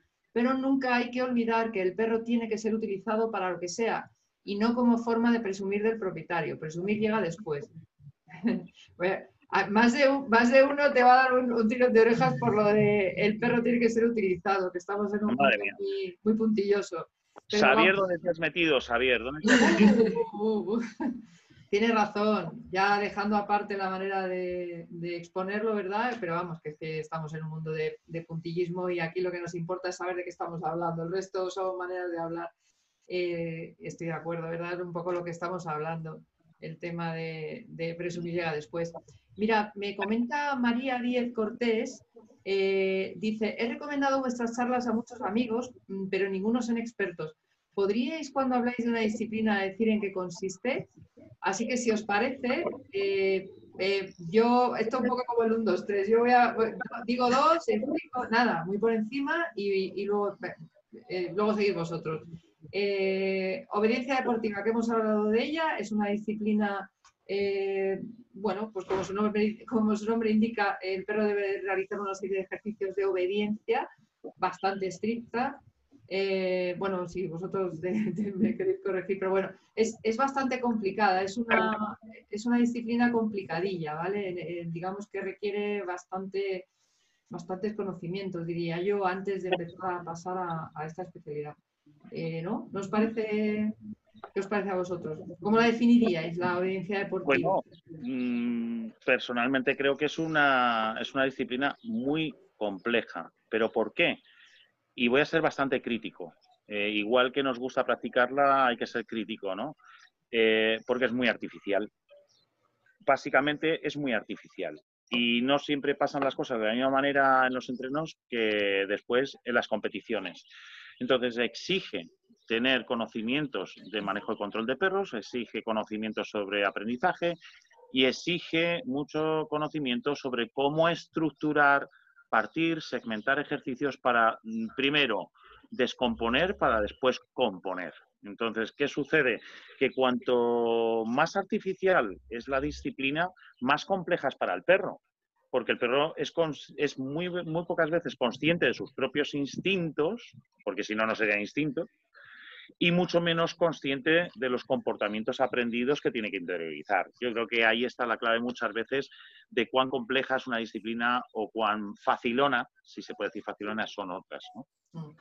¿Podemos hablar de alguna facilona, Rosa? ¿Alguna facilona, entre comillas. Y... Eh, no, porque, no, no, yo no me voy a meter en esto porque luego los que lo practican van a decir que de facilona nada. No, a ver, cualquier disciplina, cualquier disciplina implica eh, primero conocer el reglamento de lo que te enfrentas. O sea, todas tienen su reglamento, ya, eh, ya sea más técnica o, menos, o sea, o, menos acorde a la naturaleza del perro, como puede ser obediencia, como has dicho, otras que son más a favor de la naturaleza del perro, como puede ser agility, por ejemplo, ¿vale? Pero, pero todas tienen un reglamento que es la que guía un poco eh, los ejercicios que tienen que hacer y el nivel de, desempeño que le exige tanto al guía como al perro.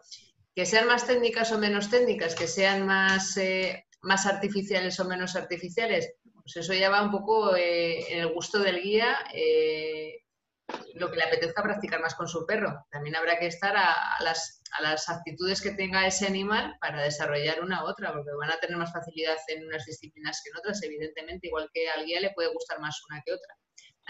Pero, cuenta un poquillo lo que es el agility por encima, para que sepan quienes no, saben, digamos, de sport. Por... Yo no soy una entendida, pero básicamente es eh, recorrer una, secuencia de obstáculos eh, predeterminada por un juez en el menor tiempo posible y sin cometer fallos. Los fallos vienen determinados también en el reglamento, lo cual implica, bueno, puede haber vallas, eh, hay zonas de, de marca donde tiene que tocar el animal, pueden estar en, normalmente en las rampas eh, túneles, mm, zonas, son lo que se llaman zonas de contacto y luego slaloms. Eh, y no tengo mucha más idea, con lo cual si hay alguien de Agility me van a dar hasta, dedicarme por mi poca explicación, pero sobre todo es eso, lo que yo tengo, lo que yo tengo por, lo que he ido leyendo es eso, eh, hacer un recorrido de obstáculos predeterminado en el menor tiempo posible y sin cometer, sin cometer fallos, sin derribar, derribar obstáculos y haciendo todas las zonas de contacto exigidas. Yo creo que la agility además es una disciplina que se ha, se ha visto en la tele. Es, eh, en mayor o menor medida es de las que más se han visto, ¿verdad? Es la más vistosa. O sea, si, vamos, eh, si vas al que es vistosa, pero la que más se puede, la que hemos visto todos en cualquier sitio es agility. O sea, quien ha visto casi casi en cualquier, eh, no te voy a decir en cualquier exhibición en la que haya habido perros, han montado algo parecido a una agility, a una pista de agility. No le, le, pueden llamar pista de obstáculos, pero utilizan material de agility en la mayoría de los casos. Y luego hay mucha, luego sí que es cierto que hay mucha, mucha competición. Bueno, ahora con esta, con esta situación están todas suspendidas, pero realmente es eh, una disciplina que se mueve mucho porque tienen competiciones o tenían competiciones prácticamente todos los fines de semana de la temporada en varias ciudades. O sea, en ese aspecto a mí me dan muchísima envidia porque, porque bueno, se juntaban un montón de gente y entre ellos iban, iban compitiendo, iban mejorando en sus, en sus capacidades. Perdón. Nada, nada, no, que no aporto más. O sea, si hay alguien de Agility, le, le invito a que nos lo escriba y nada, sí. no le gusto, ¿sabes? Porque la idea, la idea es desde el respeto, todo lo que he dicho es del respeto y del desconocimiento más absoluto del reglamento que lo guía. ¿eh? Eso, eso va para todos. O sea, no te preocupes que aquí es, esto es una es una charla eh, un poco para aproximar a todo el mundo que no controla este tema y, con respecto a esta pregunta que nos han hecho, pues un poquito por exponer, eh, pues eso, cuál es más, mm, mm, a ver, no más fácil. Más a favor, hay algunas que son más a favor del animal, pues porque tiras un poco más de... Más, ¿Eh? ¿Perdona? Asequible. Sí, más, sí, más, que facilona, asequible por eso, porque trabajas más a favor del instinto del animal. O sea, eh, que el animal corra y, se deje llevar, entre comillas, con control, pero que vaya de aquí para allá, es algo que el perro, lo, si, si está bien, si lo han entrenado bien, lo hace mucho más natural que ir en el junto, que es más, eh, más técnico a la hora de decir aquello, tienes que estar aquí, ¿eh? no te muevas, y tiene que ser súper divertido cuesta mucho más, bajo mi punto de mm. vista también. ¿eh? Yo, sí me voy a pringar y voy a decir que hay dos actividades de las que, dos disciplinas de las que hemos hablado que son bastante fáciles. a ver, hablamos De, sí, no, hablamos de deporte, cuidado, hablamos de deporte. Y entonces, eh, lo que es, digamos, empezar a practicar una disciplina de olfato con el perro, como hemos comentado, mantrailing. Sí. Mantrailing es, eh, es seguir el rastro de una persona. Esta, esta disciplina yo se la recomiendo a todo el mundo, ¿vale? Mm, para cualquier perro, cualquier raza, cualquier persona, vas con tu perro atado, digamos que aquí se nos, eh, se nos facilitan un poquito cosas como, por ejemplo, si fuera una búsqueda en grandes áreas, por así decirlo, eh, tendríamos que tener un control del perro y un manejo y una direccionabilidad. Pero en este caso, bueno, es una disciplina, insisto, eh, a nivel deportivo fácil, digamos, asequible, como dice Lloyd, para, para empezar, ¿vale? Otra cosa es hacerlo bien. pero digamos que es muy recomendable. Y la detección deportiva es igual. Hay un reglamento también y eh, básicamente es, eh, el perro debe detectar una sustancia en grado 1, bueno, luego se llega hasta tres, sustancias. Eh, sustancias son, bueno, es que hay dos, dos, reglamentos, pero vamos, son salvia, nebro, clavo, cosas así, ¿vale? Y es muy divertido porque es un poco el, la, o sea, lo que haría un perro detector de sustancias, de drogas, eh, en este caso, pero extrapolado al tema deportivo, insisto. Eh, hacerlo bien es, no es fácil, pero, pero jugar a hacer detección deportiva es muy recomendable y, de verdad que, vamos, que se lo recomiendo a todo el mundo. ¿Y qué más? ¿De qué más hemos hablado? Del dog dancing. Ya hemos dicho que es complicadita, ya lo hemos explicado, es bailar con el perro, ¿no? El jumping. Jumping, jumping. Ah, la que yo quiero hacer ahí, la del agua. Súper divertido. Yo descubrí esta disciplina hace años en, Reino Unido, que fue una derivación realmente del agility. Y al final se convirtió en una propia disciplina en sí. Eh, a mí me fascina ver las finales de, jumping de, de, Crafts, que es la, una de las mayores posiciones de, belleza del mundo, pero también de trabajo. Y es espectacular cómo disfrutan los perros porque, bueno, hacen lo que es la utilización del patrón motor de lo que es el movimiento del, del galope, pero de una forma controladísima y, bueno, forman parte, ahí casi casi trabaja solamente el perro, porque realmente suelen ser carreras por relevos.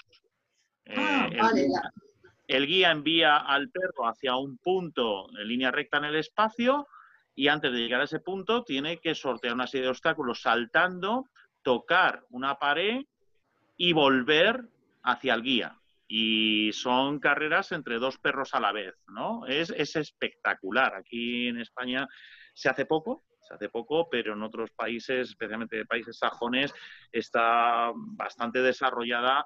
Y bueno, y ver a un galgo o a un whippet, eh, desarrollar esa actividad deportiva para la que realmente su físico ha nacido, pues es increíble, ¿no? Cómo utilizar, aprovechar esos recursos naturales del animal para desviarlos hacia, un deporte en el cual eh, en ese concreto trabaja más el perro que realmente la persona, aunque la persona realmente es el mentor ¿no? de, todo esto. Es un deporte que sería bastante asequible, se aprovechan mecanismos muy naturales en el perro y que, bueno, reporta, reporta buenos beneficios tanto para el perro como para la persona, el jumping. Eh, y, el jumping, que no me acuerdo cómo se llama, me parece que es dog, dog eh, eh, doc, de muelle. Bueno, es salto al agua. Es un salto de longitud. Bueno, eso para mí, yo llevo diciéndole ahí a José que lo pongan en el club, pero no hay manera. Es, sí, sí, es que no vale cualquier piscina para eso, ¿eh? Ahí ya ah. tenemos, necesitamos una... Una calle. Una, callecita de agua estrecha. Claro, claro, con una profundidad que tampoco es cuestión de que se nos dejen ahí los pobres. Y muy larga, muy larga. esto es eh, el perro em, va corriendo, o sea, coge carrerilla, digamos, como en una especie de muelle en alto y ahí tiene que saltar eh, un salto de longitud, altura y longitud. Pues, bueno, es, es, la competición yo creo que es solamente longitud y tiene que llegar, digamos, a coger su juguete que está a freír espárragos y caer en el agua. Caer en el agua, cosa que me parece genial, porque ahí, vamos, no hay ningún tipo de, problema, porque el, tema del jumping me daba un poquillo de cosa, el tema de los golpes que se meten contra el, contra el cajón ese cuando llega. Oye, nos preguntaban eh, en qué consiste la última actividad que, que podía tener problemas físicos, ¿cuál era? ¿Cuál era la...? hemos dicho que podría tener problemas. El, disc dog hablábamos. Ah, vale, lo pondré por aquí, por donde estaban. Yo creo que cualquier disciplina deportiva mm, es susceptible de crear problemas si el guía no, no tiene cuidado, porque incluso eh, obediencia, mm, si no andamos muy pendientes de, los puntos, el, cuello sufre, en, los giros eh, todo sufre en las, en las, eh, en las paradas sobre la marcha o cuando en las llamadas interrumpidas, por ejemplo, eh, los perros que son súper veloces, bueno, yo a veces sufro por ellos, los perros también tienen que sufrir, entre comillas, si no tienen buena preparación física. Y en agility no, queremos, no, no quiero ni contar que tienen también muchísimos saltos. Entonces, cualquier disciplina deportiva es susceptible de, de causar daños. Por eso ah, comentábamos antes la necesidad de estirar, de calentar y de dejarse asesorar por, los profesionales, ya sean veterinarios, fisioterapeutas, eh, técnicos, mm, toda esa gente que nos puede ayudar en un momento dado a, que, el animal esté lo más preparado posible a afrontar esos retos físicos, ¿vale? De cualquier disciplina. Pero sí, lo he apuntado al esto que también, porque los saltos, las caídas, eh, yo creo que es lo primero que me comentaron que se les enseñaba a los perros, a saber caer, a caer bien, o sea, caer de tal forma que compensaran, eh, que distribuyeran bien el peso a la hora de, tocar suelo. Todo eso, pues la gente que ya lleva tiempo desarrollando la disciplina y que sabe cómo hacerlo, con lo cual, pues una persona que empieza tiene que saber eso, tiene que saber que le tiene que enseñar a su perro a caer bien para evitar, en la medida de lo posible, prevenir esa aparición de lesiones. ¿vale? Eh, es, algo, es algo esencial. Eh, hay, un, hay un paralelismo que es, por ejemplo, montar a caballo, ¿no? Eh, muchas personas, la idealización de montar a caballo es galopar mm, metros y metros a galope tendido y, y, tener esa sensación de libertad, ¿no? Pero para poder llegar a eso hace falta lo que estáis comentando, hace falta conocer la fisionomía, hace falta saber qué cuidados tiene, qué es lo que tengo que hacer, el calentamiento para no dañar un animal, porque al final ese, entre comillas, eh, pequeño ego mm, o la realización de mi persona a través de compartir ese momento con un perro no puede convertirse en que es una gran satisfacción para mí con un perjuicio para el otro. Entonces, yo creo que ese, ese es uno de los grandes egoísmos dentro del trabajo que se hace con los perros en general, ¿no? Tengo que encargarme realmente de atender todas esas necesidades para darle realmente ese valor a ese producto final que es el rendimiento del perro. Entonces, ahí sí que hace falta tener un cierto conocimiento de cuáles son esas necesidades físicas y mentales del animal para poder beneficiarme y realmente darle ese valor añadido a ese, entre comillas, placer que, que obtengo a través del desarrollo de esa actividad. Em, también me gustaría comentar en obediencia hay varias eh, disciplinas, ¿verdad? Aparte de OCI, que digamos que es un poquito la más estricta, eh, está ODU, ¿no? Que tiene además cosas muy divertidas de olfato y tal. Y, y Rally O, ¿os suena Rally O? ¿Os suena de algo? No, no, no. Pues echadle un vistacillo, porque el otro día lo estuve viendo, en, el grupo de eventos caminos tenemos un teníamos, no sé si ya se ha celebrado, un evento de, o sea, una acción formativa de rally o es, es algo de, obediencia, pero la verdad es que tenía una pinta, eh, iba a decir fácil, pero, pero bueno, pero que no es tan estricto ni tan encorsetado como podría ser OCI, por ejemplo. Es algo más relajado, más divertido. Me, me pareció una cosa chulísima para, sobre todo hay que tener en cuenta también quien esté empezando, bueno, pues en un momento dado le apetece a lo mejor hacer una cosa más, más eh, asequible, es gran palabra. y, me parece una cosa muy divertida. Es que hay un montón de... Hay un montón, hay un montón, hay un montón de disciplinas. La rally yo, yo creo que la he leído eh, o he visto algún vídeo en, la página de Fancy Dogs. Fancy Dogs.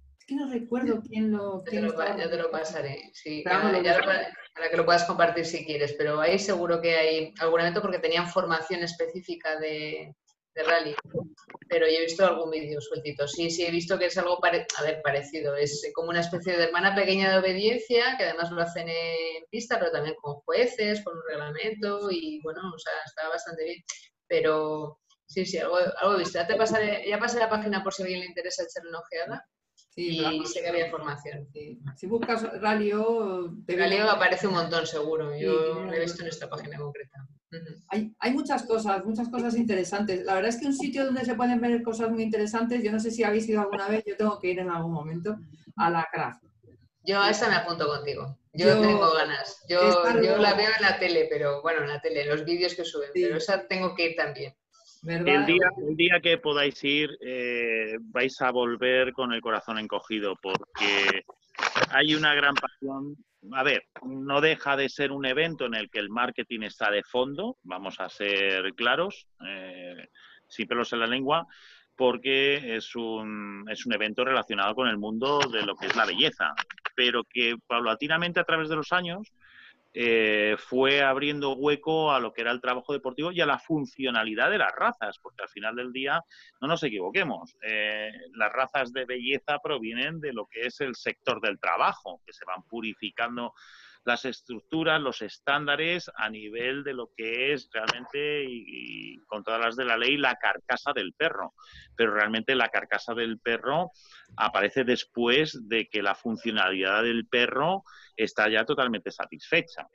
Eh, pero Crafts es un buen botón de, botón de muestra de todo el potencial que tiene un perro y hacia dónde se puede dirigir, ¿no? Y sobre todas esas esos brazos que hablábamos antes a los cuales puedes dirigir tus pasiones eh, dentro del trabajo con perros, ¿no? Yo creo que eh, al igual que hay grandes referencias en otros ámbitos deportivos, pues no sé, las finales de la Champions, etcétera, eh, en el mundo del perro es, como dicen los británicos, es a must. O sea, se debe eh, ir a crafts por lo menos una vez en la vida. ¿Has ido? ¿Has sido tú? Afortunadamente sí. ¡Qué suerte! Un par de veces, sí. Pues, joder, qué envidia. Hay que volver, ¿eh? Hay que volver, hay que volver. Yo, me apunto, me apunto a ir con vosotros. Vale. es que allí, allí la verdad es que se sacan, se sacan cosas muy interesantes, de allí se sacan ideas muy interesantes. Eh, para mí, por ejemplo, una competición muy divertida, que la verdad es que siempre comento que competición no, actividad. Eh, cuando, se, cuando se organizan las actividades en IFEMA de 100% mascotas, eh, ProPet y todo esto, bueno, ProPet no, en 100% mascotas, que es donde van los perros ya, digamos, físicamente, todo, este tipo de, de eventos o de exposiciones, de exhibiciones y tal, Jolín, ¿podrían hacer una tipo, una actividad o, actividades tipo craft de estas de venga, todos los, todos los guías con sus perros a pista a hacer ejercicios tan sencillos como dejar al perro sentado y todos irse de la pista, nada más que eso, nada más.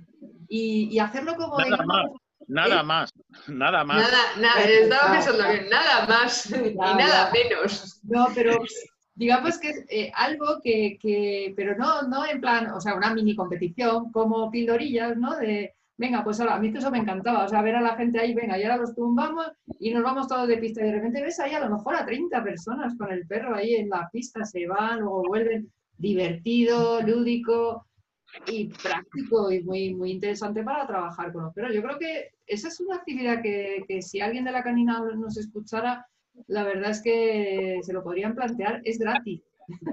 Eh, sí, bueno, la canina ha tenido algún planteamiento cuando sacó lo que era el reglamento del buen ciudadano canino. Eh, recuerdo que hubo, pues, fue hace como ya seis o siete años, eh, hubo una muestra ¿no? de lo que se quería alcanzar con ese, entre comillas, reglamento del buen ciudadano canino, que no era nada más que una mera copia eh, del Good Citizen británico, no tenía ningún secreto, ¿no? Y ahí sí que se hacen cosas y destinadas al público en general. no era la típica exhibición de, pues no sé, de la Guardia Real, de Guardia Civil, ¿no? Era algo que realmente el público, los que somos ciudadanos de a pie, ¿no? En ese momento eh, podemos acceder a ello. Lo que sucede que volvemos a lo mismo, eh, la capacidad de compromiso a la hora de desarrollarlo, porque tú puedes poner la referencia, pero si después no se hace la mecánica para poder alcanzar esa referencia que te ponen, no te va a servir de nada. Por tanto, volvemos a lo mismo, potenciar lo que son los clubes de trabajo y potenciar lo que es el trabajo del perro a través de esa divulgación. Mm. Me vais a perdonar un segundo, voy a detener el vídeo para irme a una zona con un poquito más de luz, ¿de acuerdo? Vale, de todas formas, sí, si, ya son las diez y cuarto. Sí, sí, en una de estas ya, ya, que ya hay, que empezar a pensar, porque a mí me van viniendo los perros para decirme que pasa contigo. No estar aquí diciendo, oye, ya, ¿eh? Sí, sí, que está muy bien que hables, que el ordenador, esto parece lo del el anuncio ese antiguo de la perrita, esa del niño, la tele, la perrita que se va a la casa. Una de estas se nos van los perros de casa. Sí, sí, sí, sí. Bueno, eh, yo creo que, a ver, hay muchas más disciplinas, eh, pero yo creo que se resume todo en que si se va alguien a... Si alguien quiere hacer algo con su perro, primero, sin su perro, que verdad que se vaya a preguntar a un club, bueno, con su perro, pero que se vaya a informar, que, que le digan qué puede hacer, por qué actividades puede hacer, que empiece por una educación básica, ¿verdad? Es un poco por resumir. Y... Yo empezaría antes, primero, primero que evalúe el estado en el que, la relación que tiene con su perro y el estado inicial de partida de su perro, ¿vale? Por si, por si hay que empezar por esa base, esa educación social que hemos comentado al principio, eh, bueno, pues tendríamos que empezar por ahí, tendríamos que construir la casa por, pues un poco por, por, por esas bases, por ese, por ese encofrado, ¿no? por, esa, por esos cimientos. Si luego ya tiene esa parte, entonces se puede ir al club que quiera y pedir esa información con o sin perro. Yo estoy de acuerdo contigo que igual para, para echar una ojeada y, ir tranquilo hay que ir sin perro para poder estar pendiente de todo lo que te tienen que decir, que siempre es mucho, luego ya iremos con perro. Pero, pero luego, sobre todo, volviendo al título de, la charla que hemos tenido, eh, siempre intentar Siempre no, es que hay que hacerlo divertido. O sea, el perro no elige hacer cosas con nosotros, nosotros les proponemos hacer cosas con, nosotros. Entonces, tenemos que intentar y tenemos que procurar que sea siempre divertido. Aunque luego ya lo vayamos a orientar con objetivos a algo más, más concreto o, a, esa, o esa competición o a, ese, esa orientación de trabajo, de disciplina, pero siempre haciéndolo divertido para el perro. No perder de vista bajo mi punto de vista, no perder, eh, no perder el objetivo, no perder la orientación de que el juego tiene que ser divertido, tiene que ser bueno para ambos. Totalmente. Eloy, ¿nos haces un... Eloy nos hace un resumen. Un resumen de... Un resumen, bueno, pues que al principio todo esto tiene que ser una relación de colaboración. En el, dentro de esa relación de colaboración, lo que vamos a ir es ir subiendo escalones dentro de esa escalera y me puedo quedar en cualquier planta del edificio. Me puedo quedar en la planta 1 si estoy cómodo y bajo compromiso, alto nivel de satisfacción, no hay ningún alcance de objetivos a, grandes rasgos, o puedo ir seguir subiendo plantas, pero también tengo que entender que va a haber más dificultades, lo cual va a exigir un conocimiento más profundo por parte del conductor de ese animal para que ese animal tenga una base de conocimiento más o menos paralela de lo que es el trabajo en concreto, no de lo que es, eh, bueno, pues volvemos a lo de siempre, ¿no? Ya me, me, gustaría alguna vez saber en la vida qué capacidad de abstracción tiene un perro, ¿no? Porque el día que podamos de verdad saber cuál es la capacidad de abstracción de un perro, ese día podremos potenciar y exprimir mucho más eh, esas habilidades que tiene el animal, ¿no? Entonces, al final del día, bueno, que sea el trabajar, no sea el trabajar, sea dar una vuelta con el animal y al final del día también sea compartir algo con el perro. Compartir algo básico, algo complejo, pero que al final no sea algo obseso. Y ahí sí que habías tocado algo muy importante, eh, Isabel, que era también, igual que nos gusta trabajar, los tiempos de desconexión. Y vaya el burro por delante. Yo tuve una temporada con, Cartoon, que fue un perro que creo que sí conociste tú, Isabel. Ya está conocida Cartoon. Eh, cuando empezamos en esto de la belleza deportiva, ya por el 2015, 2005, 2006, nos, nos obsesionamos mucho ¿no? con, con alcanzar pues, determinados objetivos. Eh, y el animal, pues llegó un momento que le, venía demasiado grande lo que estábamos proponiendo y hubo que hacer un descanso. Y no pasa nada por descansar dos, tres meses. Descanso hablamos en tanto en cuanto a las partes complejas de los ejercicios, si se iban haciendo determinadas tareas de base, pero igual que hablamos de trabajo, tenemos que saber hablar también de descanso, ¿no? para generar en el animal esos tiempos de recuperación, que creo que son más importantes que los tiempos de concentración, porque si no existen los tiempos de recuperación, el animal no vuelve a tener el vaso, no voy a decir medio vacío, pero sí con suficiente capacidad para volverlo a llenar. ¿no? Y ahí muchas veces eh, voy a entonar el mea culpa. ¿eh?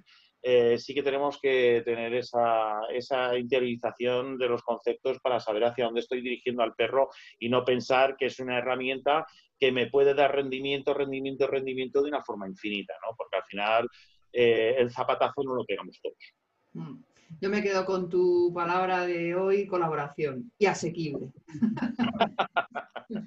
no, pero colaboración me, encanta cuando hablamos de este tema, porque además, aparte de lo que has comentado, eh, yo para todos aquellos que están practicando o trabajando eh, con perros de, mm, especialidades operativas, eh, la verdad es que sí que les recomendaría también, si no lo hacen, que la verdad es que muchos sí lo hacen, eh, practicar algún tipo de disciplina totalmente como hobby, porque meterte en competición ya me parece que no es lo más recomendable con un perro de trabajo operativo. Pero sí que todo eso es aplicable a, a, un, a, una, a una persona, a un, digamos, a un perro de trabajo de especialidades operativas. Eh, precisamente por eso, por lo que estabas comentando tú, Eloy, además por, por, darles un descanso, porque además de lo que hablábamos al principio, el descanso no, solamente tiene que ser físico, hay veces que hace falta un descanso físico y otras veces hace falta un descanso mental. Y para un perro a lo mejor que está trabajando todo el día en un explosivo, pues le vendría fenomenal hacerse una pista de agility, por poner un ejemplo. Ya digo, a nivel totalmente hobby muy recomendable. A mí la verdad es que todo lo que yo, no sé, recomiendo un poco tocar. Además luego hay, hay, disciplinas que a lo mejor eh, les tenemos un poco de yuyu y luego resulta que la conoces, lo ves y dices, ¡hala, qué divertido! Y te gusta, hombre, que te guste a ti es importante también y yo creo que, que está mucho, tenemos mucho por descubrir todos, vamos, que, que yo no descarto hacer un No, no, no, no, pero desde luego sí, sí que me parece muy interesante. No descarto ninguna, mientras me dejen a rodillas. Bueno, pues yo creo que hasta aquí lo podemos dejar por aquí. ¿Qué os parece? Y nos vamos ya a dar paseo, a cenar y a lo que haga falta, ¿no? Pues muy bien, fantástico. Muchísimas gracias por, llegar hasta aquí. Muchas gracias, Rosa. Muchas gracias, Eloy. Y muchas gracias, Jesús, que te mejores. Que no sé si andas por ahí, pobrecito, que se habrá drogado, me imagino, para, el dolor. Y muchas gracias también a todos los que, a todos los que nos habéis seguido por el, por el chat. Luego esto, como siempre lo digo, queda grabado, lo subimos al canal de YouTube. Luego hay mucha gente que lo, que lo, que lo ve y nos escribe eh, cosillas de vez en cuando. Así que nada, ahí quedarán. Muchas gracias por haber estado por aquí, chicos. Gracias a ti, como siempre, Isabel, porque creo que la tarea de la divulgación no es nada fácil y el tesón que, que le pones a todo esto creo que llega donde tiene que llegar, que es a cada vez bueno, alcanzar más público y hacernos a todos realmente más conscientes y reflexionar un poco más sobre lo que hacemos con los perros. Mm, muchas gracias. Es, lo que intento. y con vuestra ayuda. Rosa, también a ti. Nada, que muchísimas gracias Isabel, que ya sabes que es un placer estar aquí y que tenemos un encuentro eh, cara a cara pendiente ahí para seguir comentando, para seguir comentando temas. Y como dice lo importantísima la labor de, de, divulgación y de información que haces y, súper recomendable ir echando una ojeada a toda la hemeroteca que estás, estás subiendo a perros de búsqueda de todas las entrevistas. En eso estamos. Por cierto, no tenemos nada planeado para, la semana que viene. Entonces, mi idea sí es seguir haciendo tertulias caninas, ¿vale? Entonces, luego, porque tengo, tengo es que tengo ideas por ahí, tenemos eh, programada formación para septiembre. Ahí lo, ahí lo dejo caer. Va a haber algo de formación. No van a ser en directo. tenemos algo de eso. Pero, pero sí mi idea con esto de las noches de verano, eh, bueno, ya os lo comentaré cuando nos veamos entrenando por ahí y, a ver qué os parece, porque tengo una idea para hacerlo dinámico y con más, eh, más participación y a lo mejor traernos gente por aquí a, participar. Así que, bueno, ya os lo comentaré. El, jueves que viene nos vemos en las tertulias caninas y a vosotros os veo en pista. Muy, bien. Un besito. a todos. Un besito. Chao. Un abrazo, Rosa. Muy fuerte. Un abrazo, hoy. A ver si te veo. Seguro, seguro cara a cara, cara a cara. Venga. Nos vemos, nos vemos. Hasta la próxima. Hasta luego a todos. Chao.